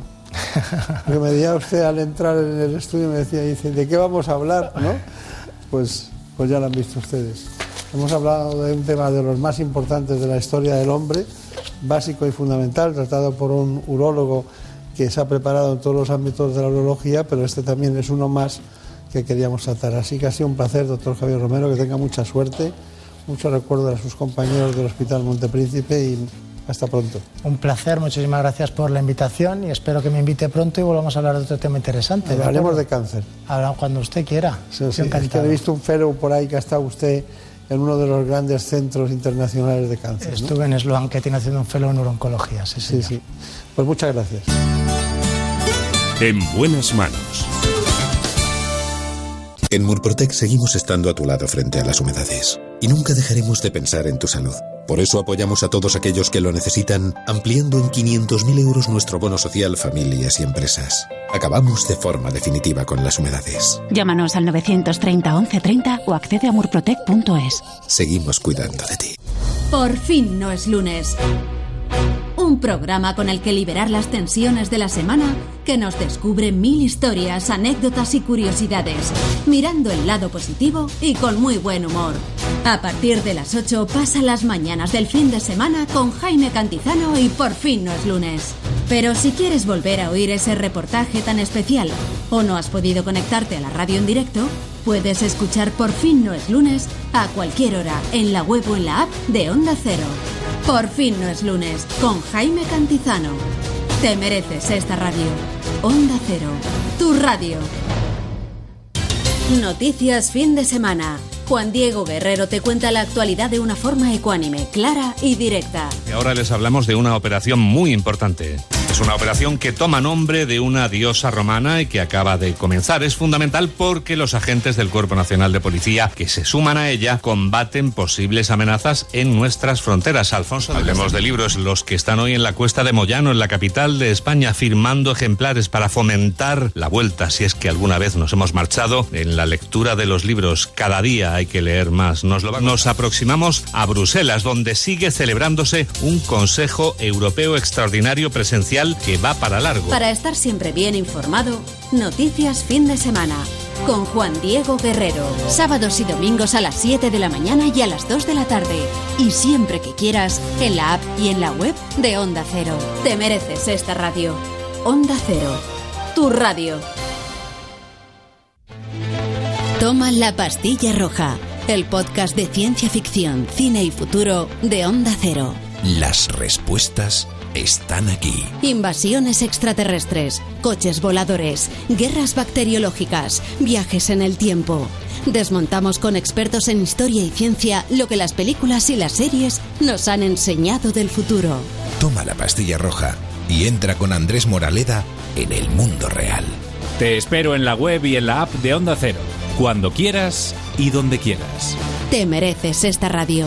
Onda Cero, tu radio. Imhotep fue el más grande erudito de Egipto. Se le considera el primer científico de la historia. Médico, ingeniero, arquitecto, filósofo y astrónomo. Los historiadores lo ubican en el siglo XXVII a.C. Su principal obra fue el complejo funerario de la pirámide escalonada de Zoser, considerada la primera pirámide del mundo y la gran estructura de piedra más antigua se necesitó la extracción, transporte y montaje de miles de toneladas de piedra caliza, un material que hasta entonces nunca se había utilizado en grandes construcciones. Se le considera el Leonardo da Vinci de la época egipcia. Historia y misterio en las madrugadas de los fines de semana. La Rosa de los Vientos, los sábados a la una y los domingos a la una y media. La agricultura, la ganadería, la pesca, el mundo rural, el campo y la naturaleza tienen un programa de referencia los fines de semana. Onda Agraria, con toda la actualidad de estos sectores fundamentales en la sociedad. Para estar al día de los mercados, de los precios de nuestra cesta de la compra, para aprender y descubrir muchas curiosidades del mundo rural de una forma muy amena y entretenida, con entrevistas a los mejores profesionales de estos sectores básicos en la economía. Onda Agraria, con Pablo Rodríguez Pinilla y Soledad de Juan. Sábados y domingos a las 6 de la mañana y siempre que quieras en la app y en la web de Onda Cero. Te mereces esta radio. Onda Cero, tu radio.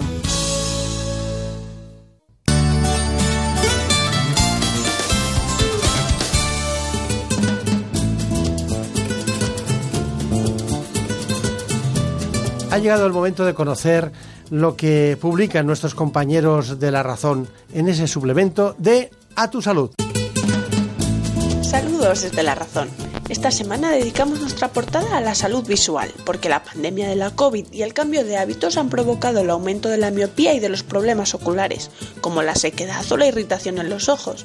Una de las soluciones es la llegada a nuestro país de las lentillas de hidrogel de silicona por suscripción, lo que se traduce en que ya es posible recibir en nuestro domicilio lentes de contacto de la máxima calidad, pero a precio muy ajustado y explicamos qué es la ciclosporina, un fármaco que ha demostrado grandes beneficios en pacientes COVID-19. En concreto, reduce en un 81% la probabilidad de morir por esta enfermedad, según un estudio liderado por el doctor Daniel Carnevalli, a quien entrevistamos.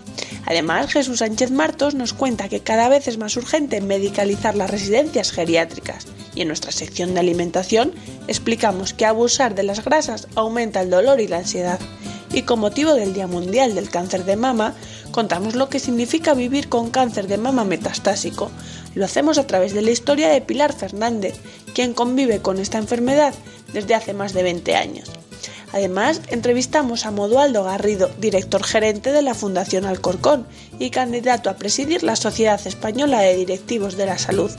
Y en nuestra contra hablamos con la dramaturga Paloma Pedrero, que acaba de estrenar una obra de teatro sobre transexualidad, quien nos confiesa que el teatro tiene un gran poder sanador en tiempos de pandemia.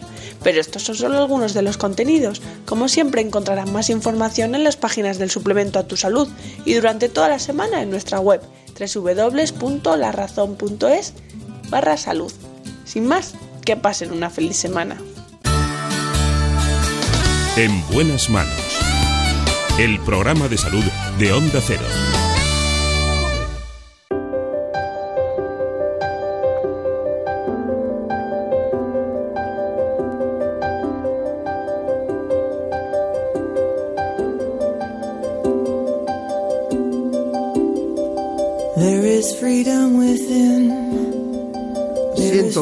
De verdad, en esta mañana tenerles que contar, de la mano de la doctora Celia Oreja, una serie de alteraciones que se producen en el organismo que se han dado en llamar esclerosis múltiple.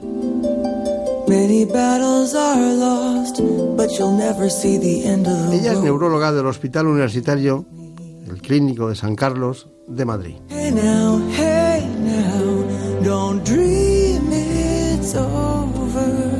Con esta neuróloga experta, formada en Alemania en su origen, la doctora Celia Oreja, vamos a conocer en profundidad la esclerosis múltiple. Antes, a ella y a ustedes les propongo este informe. En buenas manos. El programa de salud de Onda Cero.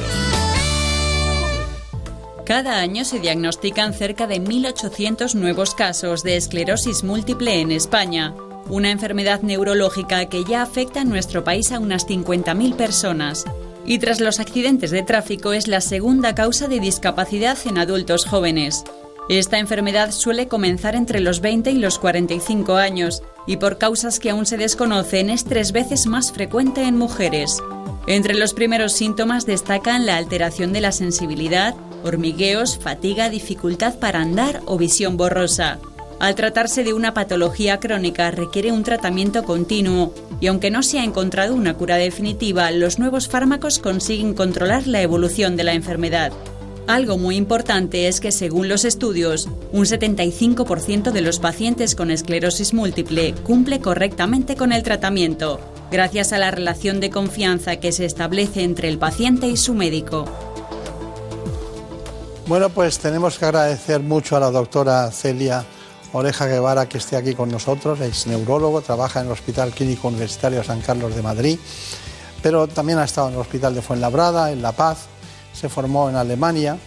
Curiosamente, uno de los institutos eh, más importantes de Europa, el Instituto Max Planck, hizo la tesis doctoral y luego estudió concretamente la especialidad en el servicio de neurología de otro de los grandes lugares europeos en esta neurología, el clínico Bensheim de, de, de Bochum, creo, ¿no?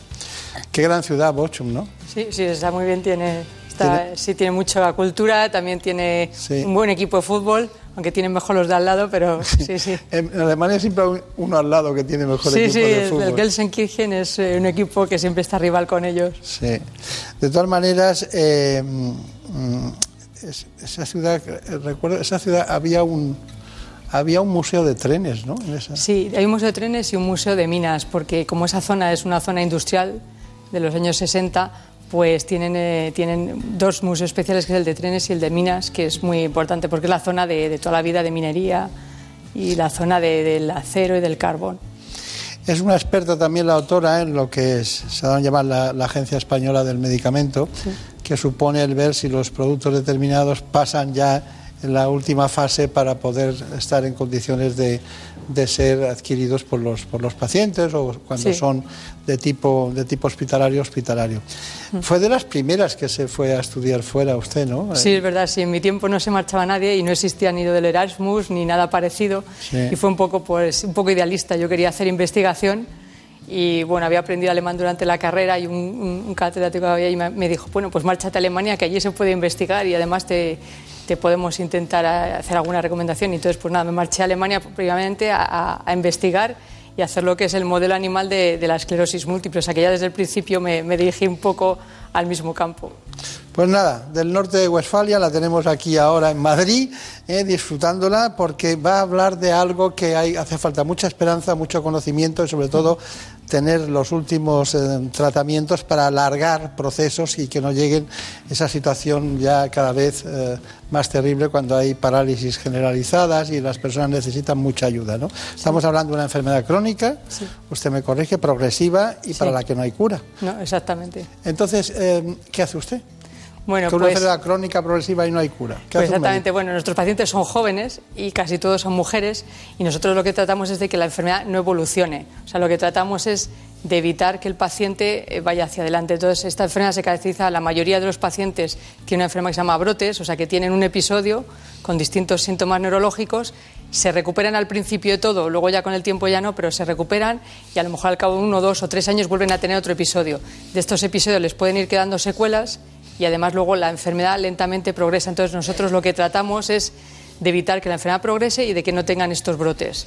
Entonces los tratamientos de hoy en día van todos dirigidos a lo mismo, a que el paciente no tenga brotes, o sea, intentar que la enfermedad se pare lo más posible, que la enfermedad no progrese y luego que el cerebro no se dañe, porque esta enfermedad lo que produce son unas lesiones eh, desmielinizantes en el cerebro, que quiere decir que son lesiones que pierden la mielina y la mielina es fundamental para que los nervios funcionen y de lo que tratamos es que el, cerebro no se dañe. Entonces, igual que los dictus dicen que el tiempo es cerebro y que hay que preservar el cerebro, pues nosotros es lo mismo. hay que intentar que el cerebro se dañe lo menos posible para que así se preserve mucho la función del cerebro y de los nervios y así el paciente no tenga una discapacidad, porque lo más importante es que no vaya acumulando secuelas, sino acumule discapacidad, porque si va acumulando discapacidad, pues al final ya no se puede hacer nada. Claro.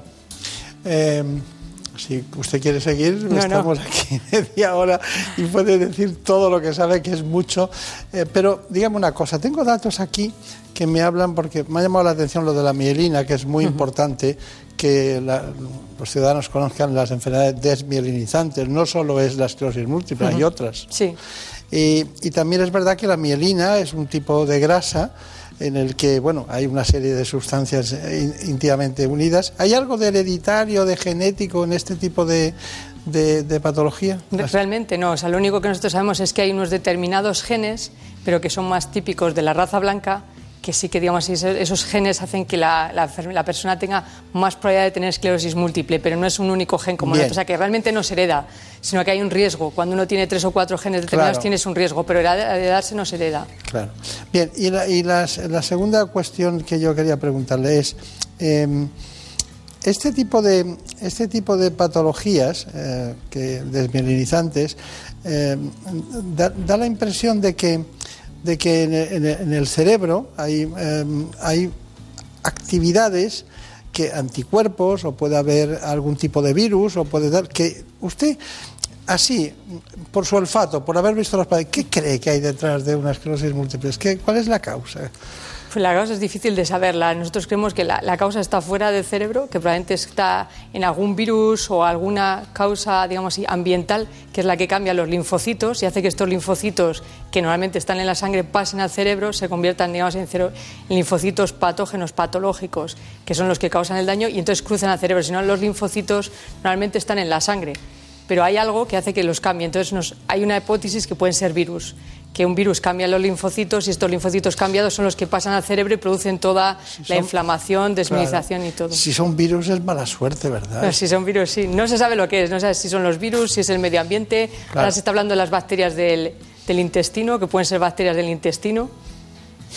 No se sabe exactamente qué es lo que produce. Estamos muy en el intestino para todos, sí, Sí, sí, es verdad, ¿eh? Sí, es curioso. Bueno, eh, esclerosis múltiple. El, paciente cuando llega a la consulta, llega a la consulta por primera vez, llega porque sabe que tiene ya una esclerosis o puede tener algo mal, o llega por un síntoma determinado. ¿Cuál es? ¿Cómo, cómo debutan en la consulta? Sí, normalmente llegan por un síntoma determinado. Pocas veces llegan porque ya con el diagnóstico. En general, lo más frecuente que llegan es porque tienen visión borrosa, porque como son personas jóvenes, de repente un día se han levantado y ven que ven borroso o que ven doble y van al médico de cabecera que directamente les suele mandar al neurólogo. Eso es lo más frecuente. Y luego el otro tipo de síntomas que son frecuentes son alteraciones de la sensibilidad en los brazos o en las piernas que suelen durar varios días. Entonces normalmente ahí o van al médico de cabecera o van al traumatólogo. Y entonces ya del traumatólogo, del médico de cabecera, nos lo mandan a nosotros, pero realmente cuando viene a nosotros casi nadie sabe que tiene una esclerosis múltiple. Los pacientes nadie piensa que puede tener una enfermedad de este tipo porque no es tan conocida como uno piensa. Claro. Claro, claro. Siempre se piensa más que es una cosa espalda, una hernia o alguna cosa de ese tipo. Ya. Y, pero cuando se, hay otro momento importante, hmm. uno, visión borrosa debe ser uno de los más frecuentes, pero para, para llegar a la consulta, pero hay un momento que es cuando eh, les dan el diagnóstico, ¿no? Sí.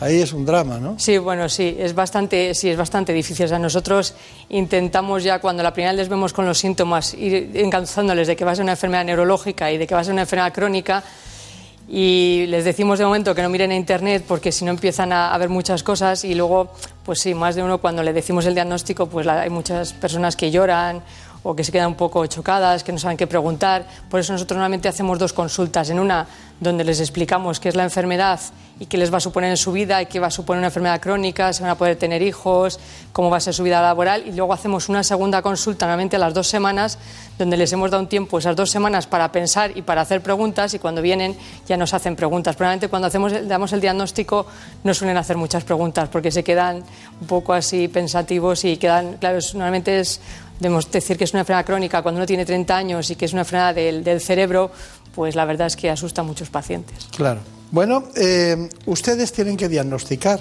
Para diagnosticar utilizan la resonancia magnética, una punción lumbar, pero también lo que llaman la OCT, la tomografía tengo datos aquí de coherencia óptica. ¿no? Eh, estamos hablando de ver el nervio óptico. Exactamente. El Servicio de Neurología del Hospital Clínico San Carlos utiliza en su unidad de esclerosis múltiple una nueva tecnología que permite mejorar el diagnóstico y pronóstico de los pacientes que sufren esta patología. Se trata de la tomografía de coherencia óptica. Bueno, Marina, pues esta prueba que te vamos a hacer sirve para analizar tu nervio óptico, para ver cómo tienes de adelgazado o no la capa de, las neuronas que están dentro del nervio óptico. La tomografía de coherencia óptica es un aparato que se ha usado mucho en oftalmología y que se basa en un, simplemente en un principio de ecografía. Entonces, eh, este aparato para lo que nos sirve a nosotros es para ver sobre todo el nervio óptico. Entonces, el nervio óptico es un nervio que no está recubierto de mielina y que se afecta muchas veces en los pacientes con esclerosis múltiple. Sigue aquí colocada y ahora mi compañera, la doctora González, te va a hacer un análisis de la mácula. Hola Marina, pues vamos a hacerte la segunda parte, ¿vale? Mira fijamente a la luz azul. Muchos pacientes con esclerosis múltiple comienzan con una neuritis óptica, un trastorno que les produce dolor y visión borrosa. Nosotros podemos hacer un diagnóstico y un diagnóstico diferencial de los pacientes que tienen una neuritis óptica como consecuencia de una inflamación y que van a tener una esclerosis múltiple o si es una neuropatía óptica como consecuencia, por ejemplo, del cierre de un vaso y una patología vascular. No solo lo usamos en pacientes que no tienen tratamiento, lo estamos empezando a usar en pacientes con tratamiento, porque así vemos si el tratamiento está realmente haciendo una función en el paciente. O sea, nosotros sabemos que por historia natural, un paciente no tratado, cada vez el nervio óptico va teniendo menos fibras, menos fibras, menos fibras, hasta que llega una atrofia. Nosotros al paciente le damos un tratamiento y entonces podemos comparar de un año a otro y vemos si está realmente perdiendo fibras o no está perdiendo prácticamente ninguna o lo está haciendo muy despacio. De tal forma que nosotros podemos utilizar este, la tomografía de coherencia óptica para ver si la respuesta al tratamiento es buena o si la respuesta al tratamiento no es buena. Bueno, pues la tomografía de coherencia óptica. Es, Estoy seguro que hay mucha gente que no sabe, lo, no sabía lo que, lo que era y que ustedes utilizan. Eh, pero resonancia magnética, punción lumbar y, ver el, nervio óptico. Si tuviera que prescindir de dos, de, ¿con cuál se quedaría de las No, es difícil prescindir de dos, ¿eh? Hombre, eh, digamos, es clave la resonancia magnética. O sea, si solo puedo hacer una, la resonancia magnética claramente. Sí, claramente. Y la clínica. Y la clínica, eso siempre, eso siempre, porque si no tenemos el síntoma no sabemos lo que tiene el paciente. Bueno, la punción lumbar no viene mal, no viene porque la, te quitas de encima muchas cosas. Sí, sobre todo para el diagnóstico diferencial. Claro, para descartar. Y finalmente lo de... la tomografía es, nos sirve para cuando hay, por ejemplo, diagnóstico diferencial con un paciente que ve borroso y no está claro si es una cuestión del nervio o es una cuestión del ojo. Y luego, para, sobre todo para el seguimiento, nos sirve también mucho. Está bien. Hemos querido conocer lo que opinan los, los pacientes que están agrupados en la Asociación de Esclerosis Múltiple Madrid y hemos acudido a, un centro y ahí estaba Ara, concretamente Berceo. Cuando llega un paciente nuevo a la asociación o un familiar, lo primero que hacemos es concertar una cita, una entrevista, para contar un poco qué hacemos, cómo trabajamos y que ellos nos puedan trasladar su situación y las necesidades que pueden tener en ese momento. Y a partir de ahí diseñamos una estrategia de intervención individualizada y diseñada para cubrir las necesidades de esa persona o de esa familia en ese momento. Hay tres partes importantes en el tratamiento de esta enfermedad, la parte farmacológica, la parte de la neurorehabilitación y la parte del autocuidado del propio paciente. Es importante que el paciente tenga un papel activo en el manejo de la sintomatología de su enfermedad y en el autocuidado y que tenga una buena gestión del estrés. Esta es una enfermedad eh, crónica, de larga duración y hay periodos de estabilidad y periodos de cambio. Es en esos periodos de cambio donde es importante prevenir e intervenir. Actualmente hay un 40% de personas recién diagnosticadas que no quieren acercarse a un recurso como una asociación, sobre todo porque temen encontrarse en sala de espera con alguien que pueda estar eh, peor ¿no? y poder enfrentarse con esa situación emocionalmente. Es cierto que luego cuando vienen te cuentan, jo, si yo lo hubiera sabido antes, eh, lo que podéis hacer o la orientación que puedo encontrar y el acompañamiento que puedo encontrar no solo a nivel profesional, sino con los otros pacientes que me encuentro en sala de espera, hubiera venido antes. Buscar información, tener un papel activo en el manejo de la enfermedad, eh, contarlo a las personas cercanas, tener el apoyo del entorno, facilita la convivencia con la enfermedad y facilita un buen afrontamiento de la enfermedad. Bueno, se transmitía mucha paz, pero había detrás hay mucho sufrimiento. ¿no? Exactamente. Eh, ¿Es cierto el dato que afecta a 50.000 personas en España? Sí, exactamente. ¿Y es cierto que cada año se detectan 1.800 nuevos casos? Sí, es cierto, sí. sí. Bueno, cada vez más, ¿eh? Yo creo que nos estamos quedando cortos en las cifras. Bueno, es posible. Dígame una cosa, ¿qué, ¿cómo las tratamos? A ver, ¿cómo tratamos? Pues el paciente, hay que, lo primero es que hay que tratarlo desde el principio. O sea, antes se esperaba a ver qué pasaba y tal, y eso ya no. O sea, como he dicho antes, el tiempo es cerebro, hay que tratarlo desde el principio. O sea, en cuanto se diagnostica, hay que tratar al paciente, porque eso evita que el cerebro se vaya dañando. Y luego para tratarlo, digamos, si tenemos dos tipos de tratamiento, cada día, como tenemos lo que llamamos el tratamiento personalizado, lo que se trata es de a cada paciente darle el que, el que le está más adecuado. No todos tienen que tener todos los tratamientos, ni todos, ni un tratamiento para todos. Entonces tenemos lo que se llaman dos líneas, y la primera línea es cuando el paciente empieza con la enfermedad, que son tratamientos que tienen una eficacia moderada, pero no tienen prácticamente efectos secundarios, o sea que tienen pocos efectos secundarios y el tratamiento el paciente los tolera bien y normalmente pues le permite seguir trabajando y normalizando su vida. Y luego tenemos lo que ya se llama una segunda línea, que es cuando el paciente, el paciente falla a la primera línea, cuando tiene algunos problemas, pasamos a tratamientos que son un poco más agresivos, que son más eficaces, pero también pueden tener más efectos secundarios. En total tenemos entre todos 12 tratamientos y cada uno se diferencia pues o por la eficacia, por los efectos secundarios y luego por la forma de tolerar los pacientes. Tenemos tratamientos orales, tratamientos intravenosos, tratamientos inyectables y es muy importante que cuando nosotros hablamos con el paciente, el paciente decida también su tratamiento. Primero le informamos para que ellos sepan de qué, va la cosa y luego cuando ellos tienen la información tienen que, tienen que estar de acuerdo con el tratamiento que vamos a dar, porque eso no, si el paciente está de acuerdo se lo va a seguir tomando, si el paciente no está muy de acuerdo o no lo quiere, no se lo va a tomar y entonces al final no es eficaz. Un tratamiento que no se toma no es eficaz. Entonces, por eso es muy importante. Entonces, como hay mucha variedad de tratamientos, eso es un poco como un arte. Hay que ver a cada paciente el tratamiento que le conviene y también por su forma de vida, por la forma, por si tiene hijos, no tiene hijos, tiene que trabajar, no tiene que trabajar. Entonces, hay muchos factores para decidir el tratamiento. Bien, tenemos muchos factores para decir el tratamiento, pero usted tiene su manual. Sí, exactamente. Cada, cada neurólogo tiene su manual de lo que piensa que le va bien porque se entusiasma. Recibimos una noticia eh, en un determinado momento, era de un laboratorio farmacéutico que se llama Merck, Sí. y por primera vez decía se podrá controlar la enfermedad durante cuatro años con un máximo de 20 días de tratamiento oral. Exactamente, sí. ¿Eso cuándo fue? Sí, pues esto ha salido hace salió a finales del año pasado, salió en, en- bueno, en Europa había salido antes, pero bueno, salió como en junio julio del 2018 ha salido y es un tratamiento nuevo.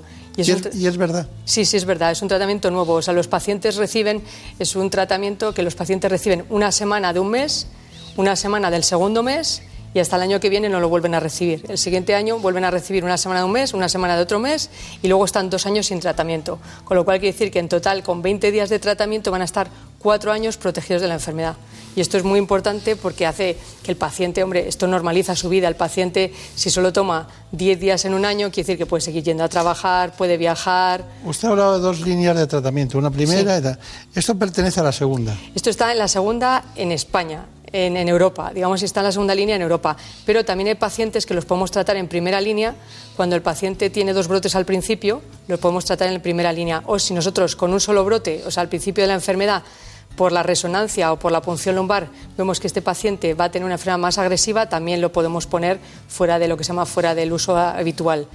Y eso sí se puede poner. Entonces, la- lo que llaman la primera línea agresiva sí que lo podemos poner. Si nosotros pensamos o vemos que el paciente va a tener una esclerosis múltiple más agresiva, se lo podemos poner en la primera línea. Claro, claro. Bueno, y cuénteme solo su, su librillo, su librillo. ¿Qué hace usted cuando vienen que con visión borrosa debutan por primera vez, son jóvenes? ¿Qué hace? Bueno, y normalmente nosotros, eh, si el paciente vemos que la enfermedad va a ser moderada, eso vamos a poner un tratamiento de primera línea. Casi todo, siempre, eh, normalmente es más un tratamiento oral, porque los pacientes sabemos que son más adherentes a tomar pastillas. Antes teníamos muchos tratamientos inyectables, los pacientes se cansan de estar todo el día pinchándose en los brazos y en la tripa. Entonces, hoy hay una preferencia tanto del paciente como del médico de los tratamientos orales de primera línea. Y luego, si el paciente falla, eh, cada vez los tratamientos, digamos así, son más eficaces y tienen se tolera mejor para el paciente. Entonces, la segunda línea, un tratamiento oral como el nuevo que ha salido, es una muy buena opción. Si Bueno. no tenemos tratamientos también intravenosos, que son buenas opciones, que son tratamientos muy eficaces para enfermedades más agresivas. Muy bien, pues ha sido un placer. Igualmente. un placer estar con, con usted y sobre todo eh, ver su, su extraordinaria formación académica en todos los sentidos en Alemania y recordarnos que en Bochum y en, en Helsinki no solo hay fútbol, sino también neurología. Sí, exactamente. sí. Muchísimas gracias y que sea muy feliz. Hasta Vale, pronto. muchas gracias. Por un beso tuyo, contigo me voy. No me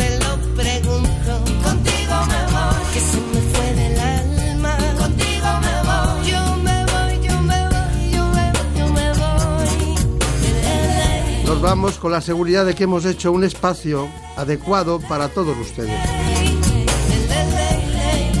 Ha sido posible gracias a los contenidos del programa ¿Qué me pasa, doctor? que se emite los domingos en La Sexta, esa gran cadena del grupo A3 Media. Aquí en Onda Cero me han acompañado con todos ustedes Marta López Llorente. Quiso. lleva la producción.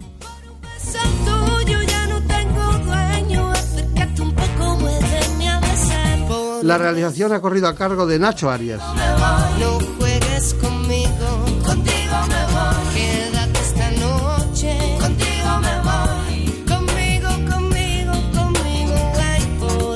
Que tengan un buen fin de semana. No juegues conmigo. Volveremos, seguiremos hablando de salud.